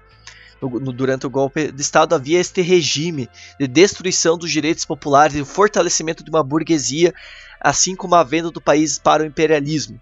É, pois, pois, pois ao fim da ditadura de Pinochet a gente tem que entender que não houve uma retomada de fato da democracia. Essa democracia ela é imposta pelos preceitos da burguesia, ela é uma continuidade dos processos é, de processos diretos da, da, de ditaduras militares e não uma longa conquista da liberdade. Apesar de sim, agora só fazendo um pontuamento, ela, haver alguns conceitos que a gente olhando abstratamente pode achar just positivo, de maneira just positivista, é, talvez positivos, conquistas, a tais conquistas só foram dadas por um processo longo de luta da população, um processo de rua, como sempre houve na história do Chile, na história da América Latina.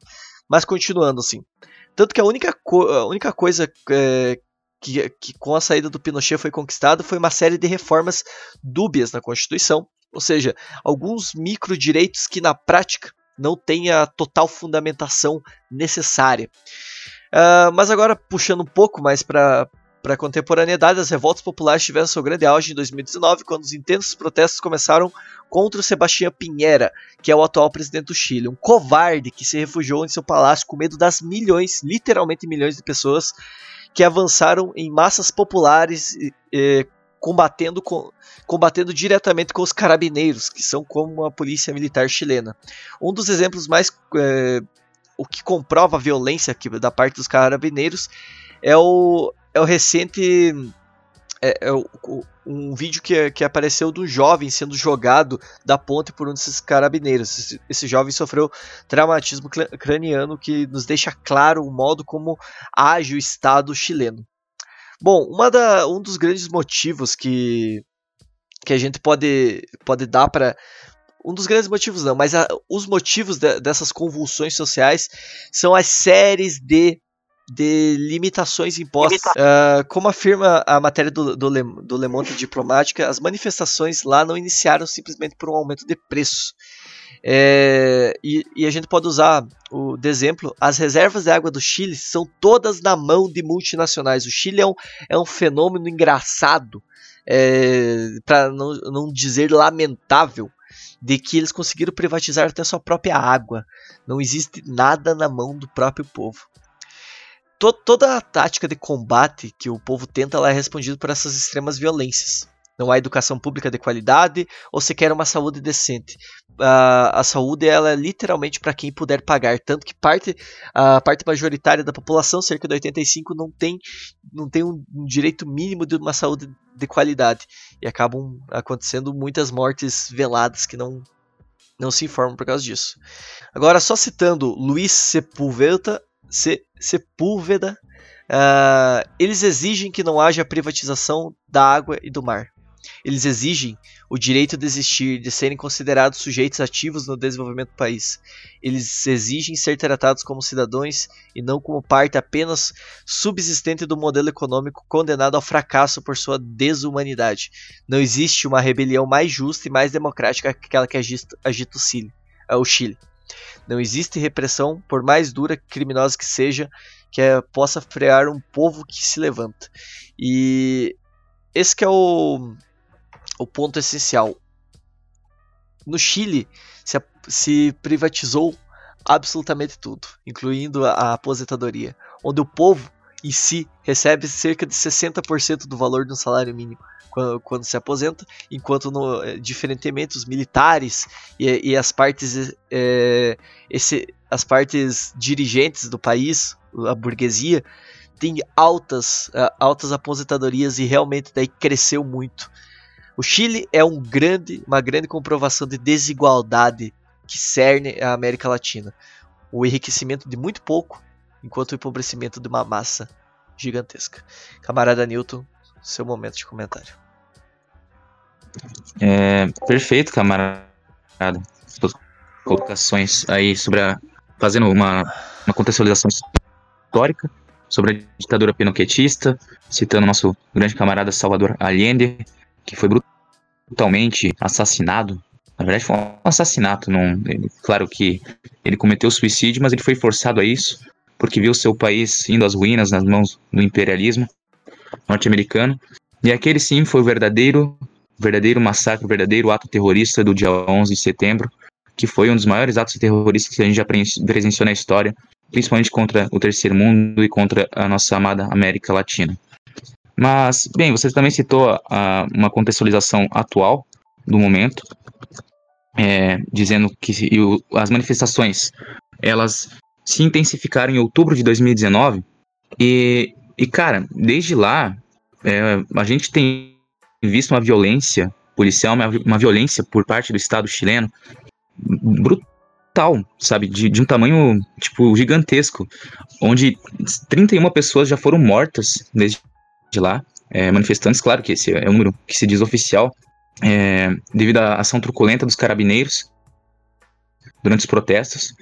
E também tem um relatório do Ministério Público com dados atualizados até março desse ano, então tipo eles nem são tão atuais, que diz que 493 pessoas já foram denunciadas, 40, 493 cães do Estado já foram denunciados por crimes cometidos é, contra o povo. E entre eles estão 444 carabineiros, 30 policiais de investigação, 13 pertencentes ao Exército, 4 à Marinha e, e duas pessoas a outras instituições do velho Estado burguês. E, e, bem, essas informações são de um artigo que eu tirei aqui do A Nova Democracia, que é Chile, policial joga manifestante de ponte e povo se rebela contra a covardia que foi escrito pela Giovanna Scheidhauer. Acho que é assim que se pronuncia o sobrenome dela. Os sobrenomes desse pessoal do, do A Nova Democracia são meio complicados. Mas, enfim, e esse caso aí foi, sabe, foi brutal, foi um negócio que chocou todo mundo. Esse manifestante que foi jogado da ponte, sofreu traumatismo craniano, só mostra a brutalidade do velho Estado, pútrido.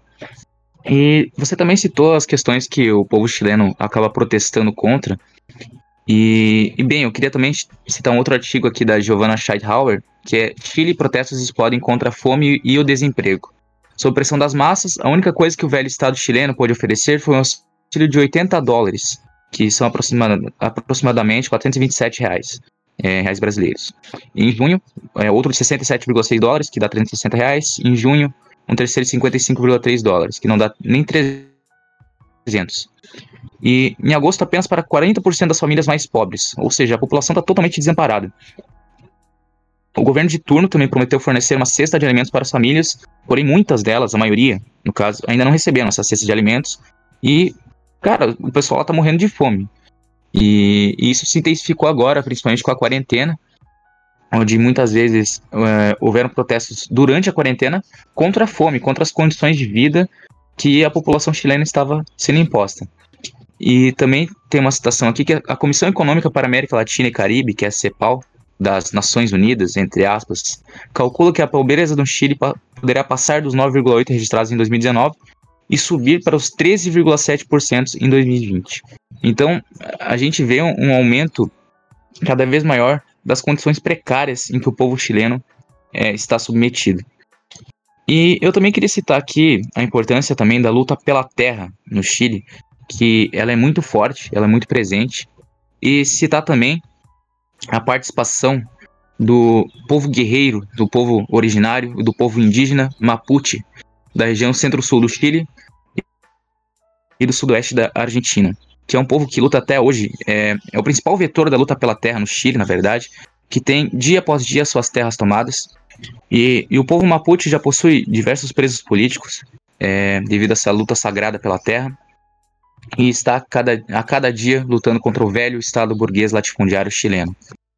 E eu queria citar aqui uma passagem dos camaradas do Equador. Revolucionários fazem ação de solidariedade aos presos políticos Mapuche, no Chile. Que foi um artigo do A Nova Democracia, também escrito pela Giovana, que vai citar o apoio dos equatorianos da Frente de Defesa das Lutas pelo Povo, que é a FDLP, é, junto aos comitês camponeses pobres e outras organizações revolucionárias, continuaram sua campanha de solidariedade com o povo Mapuche em sua luta pela terra, saudando os brilhantes dias de luta que eles desenvolvem mesmo nas difíceis condições do encarceramento dos prisioneiros políticos Mapuche, detidos nas velhas masmorras do Estado burocrático latifundiário do Chile. E concluem: nós, os comunistas do Equador, as massas camponesas e todos aqueles que são comprometidos com a evolução de nova democracia, estendemos uma saudação fraterna, combativa e internacionalista aos camponeses pobres do Chile, fundamentalmente ao povo Mapuche, que se tornou a principal força nas lutas pela terra e na transformação revolucionária da velha sociedade. Liberdade para os prisioneiros políticos Mapuche, encarcerados nas masmorras do velho Estado chileno. Viva a luta pela terra empreendida pelos camponeses pobres do Chile. E, bem, eu encerro por aqui a minha passagem, saudando esses camaradas que lutam cada dia pelos seus direitos no Chile. Muito bem, pessoal. E o que temos hoje no, no Chile? Chile foi às urnas do dia 25 do 10, é, semana passada, é, domingo passado, depois de diversas convulsões sociais de extrema violência, e votou em prol de uma mudança constitucional de ampla maioria. Abre aspas. A primeira cédula tem a seguinte pergunta: Você quer uma nova constituição? As opções são aprovo, o que significa uh, que estar de acordo com o índice do, um novo processo constitucional, e rechaço, o que significa manter vigente a atual Constituição. A segunda cédula terá a seguinte pergunta: Que tipo de órgão deveria elaborar uma nova Constituição? Nesse caso, as, as alternativas são a Convenção Constitucional. Uh, onde 100% dos integrantes devem ser pessoas sem cargo público eletivo e vigente, ou seja, eleger uma, pessoas por uma constituinte. A convenção mista, onde 50% dos integrantes também devem ser pessoas de cargos públicos eletivos vigentes, enquanto os outros 50%, 50% 77 ou 78 membros seriam deputados e senadores com mandato vigente atualmente. No caso da primeira pergunta, que se ganhar o rechaço, ou no caso não ganhou, a Constituição atual se continuaria vigente e até a, a segunda pergunta, o, o plebiscito o plebiscito se tornaria inútil. Porém, se a opção aprova vencer, o governo chileno ficará obrigado a oficializar já na semana seguinte a instalação de um processo constituinte no país para se realizar a 11ª Carta Magna no Chile. Vale recordar que os me que os me mesmo antes da Constituição de 1980, todas as constituições chilenas foram escritas pelos chamados grupos notáveis, a burguesia. O Chile nunca teve uma Assembleia Constituinte e jamais uma mulher participou da elaboração das leis fundamentais do país.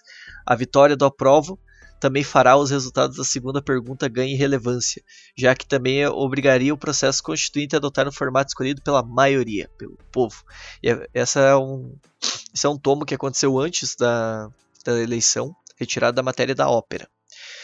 É, o aprovar é, que o aprovar que se previa não era um número tão grande. O que aconteceu foi uma coisa espetacular. O, número que ganhou foi 78,20% é, e o contra foi 21,8% da mudança. Com 86% de urnas contadas, abriram-se assim o tão esperado processo de mudança da Constituição de 1980, é, pela ditadura de Pinochet, que ainda, que ainda governa o Chile, no sentido da, da, da Constituição. Com as, com as modificações que visam afastar os militares para manter o modelo econômico que beneficiava as empresas contra a cidadania. A opção de convenção constitucional de 79,10% também varreu a mista de 20,90%, 20 que obrigará a equipe a redig-la de 155 membros eleitos pelo voto popular e com a paridade de gênero. E a outra opção buscava incluir 50% dos parlamentares do, do, do, cargo. Agora, essa é uma matéria do vermelho.org. E, de modo geral, o que, que, é o importante a gente comentar na, nesse aspecto é, so, sobre o que, que é essa vitória chilena da Constituição? Primeiro que Constituição ela é realmente um amontoado de dados, um amontoado de leis, ela é o início de um trajetório. Mas ela é sim e não deve por nenhum comunista ser rechaçada de maneira nenhuma uh, as pequenas conquistas do, do, da massa popular. Ali se fomenta o desejo da massa de mudança, o desejo de afastar-se do liberalismo. E neste momento é onde temos que estar junto, é, que temos que estar junto, apoiando e vendo as pequenas vitórias da, da massa popular. E deste modo, acho que eu só tenho a dizer que o, a, esses últimos tempos foram vitórias das, das, massas da América Latina, que são o início de um trajeto, um longo trajeto para mudança. Fa façamos muita autocrítica nesse processo, nunca autofagia. É, e o que o Chile conquista hoje é sim uma grande vitória da classe trabalhadora. Newton, você tem algum comentário final? Tenho sim, camarada. Eu acho que você foi perfeito nessa colocação. Nós devemos exaltar as lutas do povo chileno e também as conquistas, apesar de pequenas, como essa constituinte. Na verdade, é uma, é uma grande conquista para o povo chileno, porém não significa nada perante ao velho Estado.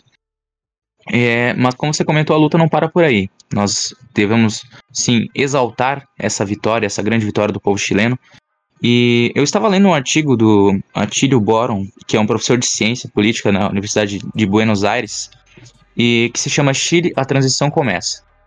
E ele cita que depois de um parto duríssimo, a sociedade chilena reinicia sua transição para a democracia. Porém, nós devemos entender que essa, essa falsa transição para a democracia ela não existe, porque o, o povo chileno ele sempre vai estar sob as garras do velho Estado burguês latifundiário, independente do gerente de turno, independente da mudança constitucional, o, o povo Mapuche vai continuar tendo suas terras expropriadas, E a luta pela terra, a luta prolongada como um todo, ela não deve parar. A luta pelos direitos do povo chileno, ela deve continuar. E o povo chileno deve continuar demonstrando a sua coragem, que sempre teve, e principalmente depois de outubro do ano passado, com essas manifestações, mostrou para o mundo inteiro a sua força e a sua vontade. E aqui eu, eu queria citar um artigo do periódico El Pueblo, que é um periódico chileno, popular e democrático, e é um artigo chamado Desechar las ilusiones constitucionales e preparar-se para uma, uma luta prolongada, publicado em 14 de outubro deste mês, há 16 dias. E, e bem, ele vai dizer que devemos de, é, deixar das ilusões constitucionais e preparar-nos para uma luta prolongada. E no começo do artigo, logo na, no subtítulo, é citado: O plebiscito por uma nova Constituição reabriu um problema tratado muitas vezes antes na história dos movimentos revolucionários a nível internacional. Reforma ou revolução? Quando tudo isso já está claro como cristal, como manter a esperança de que esse antigo Estado possa aceitar a vontade do povo? Simplesmente marcando uma linha, um pedaço de papel. Este problema foi tratado em profundidade por todos os grandes revolucionários, de Marx ao presidente Gonzalo no Peru. E suas valiosas lições guiam nossa posição quanto ao verdadeiro papel do plebiscito constituinte.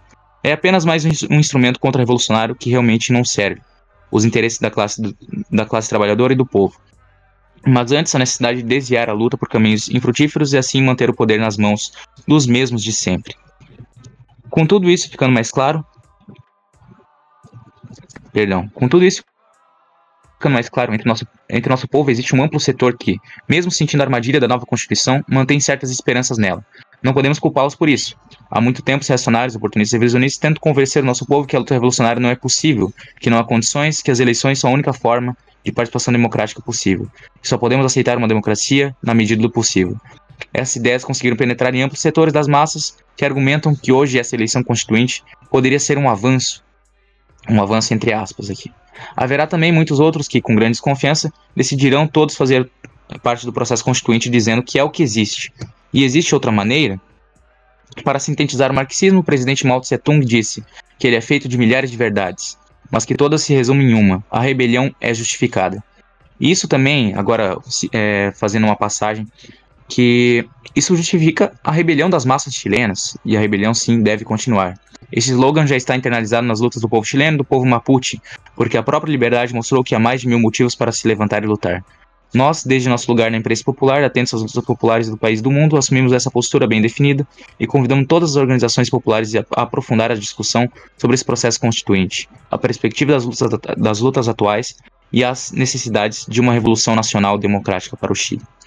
E, enfim, queria também fazer uma saudação não só aos camaradas do El Pueblo, mas também do Bandeira Roja, que é uma outra revista, aos camaradas da fração vermelha do Partido Comunista do Chile, que tentam reestruturar o partido para uma luta revolucionária, inspirados na honra do saudoso PCR, que é o Partido Comunista Revolucionário, é, que existiu de 1964 até 1981 e desempenhou grande papel na luta latino-americana pela Revolução Anti-Imperialista, e também, novamente, aos povos que lutam pela terra, ao campesinato e ao povo mapuche.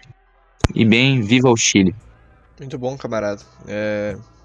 Bom, é isso, pessoal. Sempre lembre de que essas conquistas são trajetos e, vai ter muito ainda a se lutar nesse processo.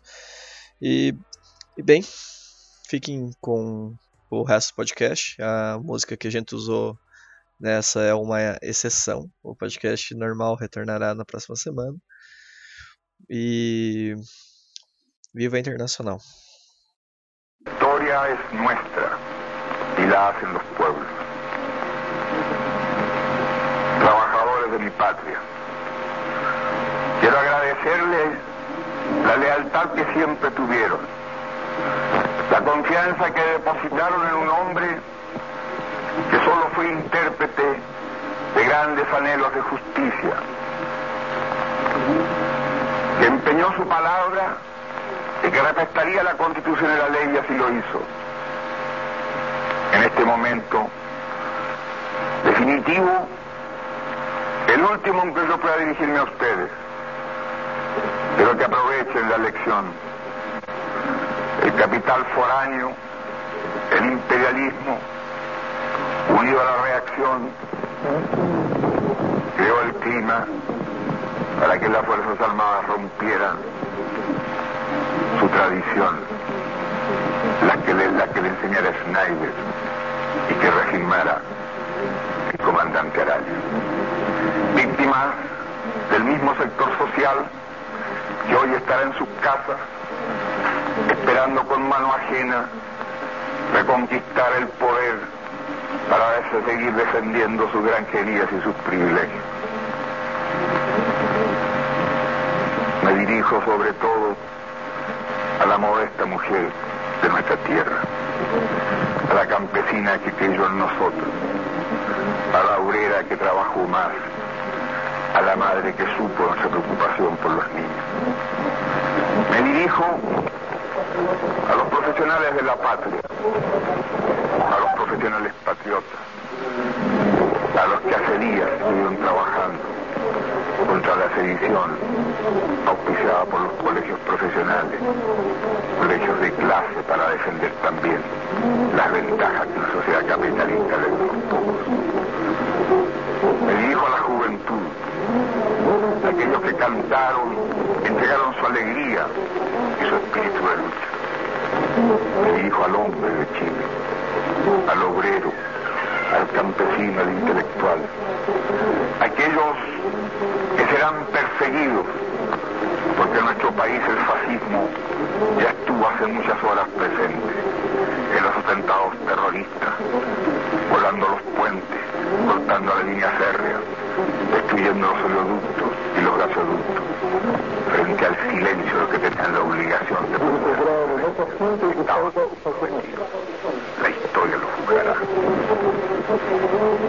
Seguramente Radio Magallanes será callada y el mital tranquilo de mi voz no llegará a ustedes, no importa. Lo seguirán oyendo. Siempre estaré junto a ustedes. Por lo menos mi recuerdo será de un hombre digno que fue leal a la ley. El pueblo debe defenderse, pero no sacrificar. El pueblo no debe dejarse arrasar ni acribillar, pero tampoco puede humillar. Trabajadores de mi patria, tengo fe en Chile su destino. Superará otros hombres este momento gris y amargo donde la traición pretende imponer. Sigan ustedes sabiendo que mucho más temprano que tarde, de nuevo abrirán las grandes alamedas por donde pase el hombre libre para construir una sociedad mejor.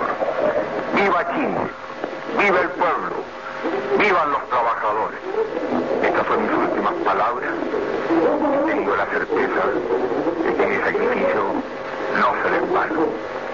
Tengo la certeza de que por lo menos será una lección moral que castigará la felonía, la cobardía y la traición.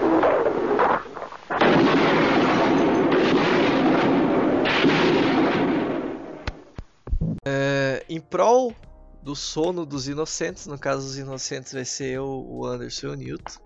A gente tá cansado. É, a gente sintetizou que seria três, três bro, brocos. Foda, foda. eu saí do interior, o interior não sai de mim. Três blocos em, em dois. É, daí eu tenho duas dicas culturais. É, a primeira, obviamente, é o que fazer do Lenin, né? Gente, é, é uma dica meio óbvia, afinal. Eu não sei se o nome do podcast vai ser esse, eu acho que não, a gente sempre tende a ser criativo, né? Mas o livro é esse, então leiam o que fazer, ainda mais você, jovem, mancebo, né? Que não sabe o que fazer. E o segundo livro é do Paul Feyerabend. É o cara que faz o anarquismo científico, é o cara que faz o discurso contra o método. É o cara que, que dá o pau na ciência, é um cara muito bom. Ciência, o um monstro, lições trentinas, são quatro conferências e uma entrevista dele. É um livro muito bom. Eu terminei de ler ontem à noite para um trabalho e tive momentos assim de, de boom na cabeça. É uma coisa muito legal. Então recomendo a todo mundo aí que quer ser contra o método. É, vamos conosco contra o método.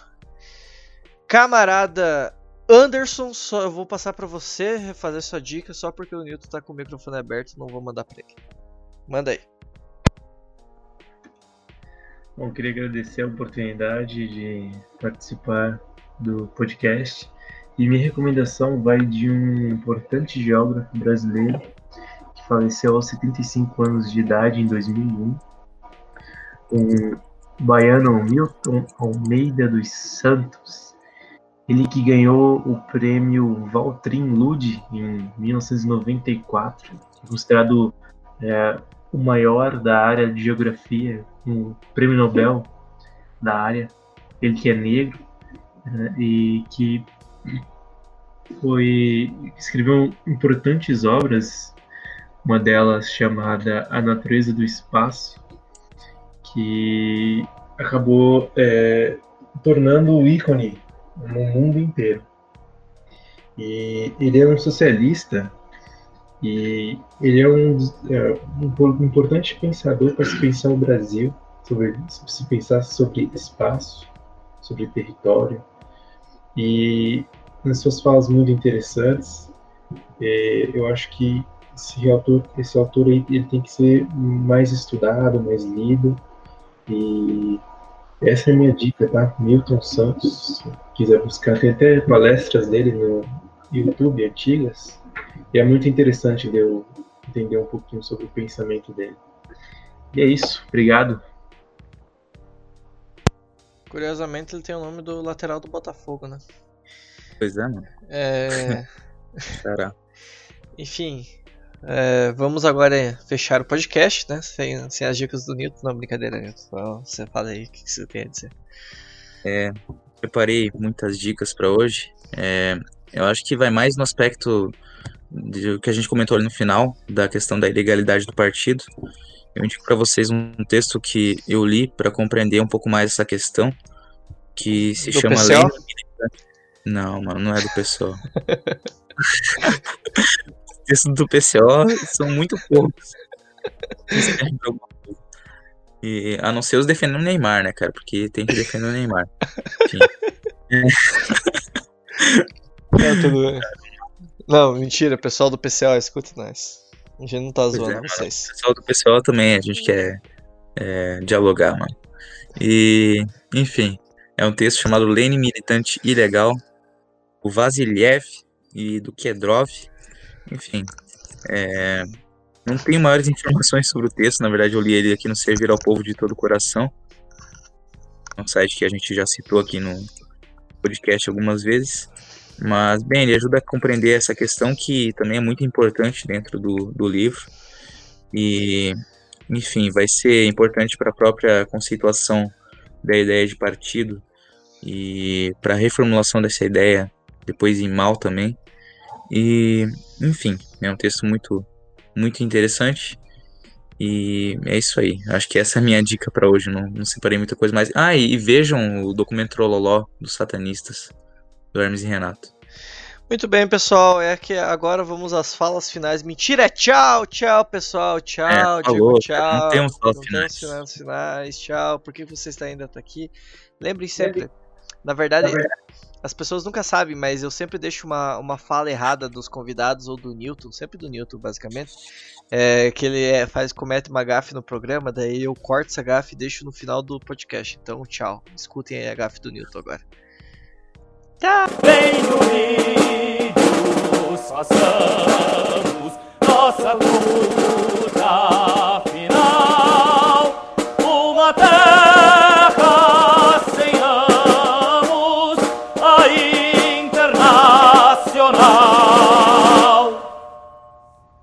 E, e também tem a questão do. do...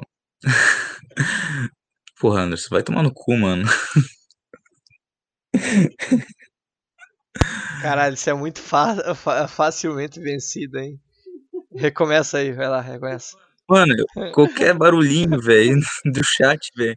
Antes tu- você também mandou o bagulho do Lula, deu. Eu fiquei olhando.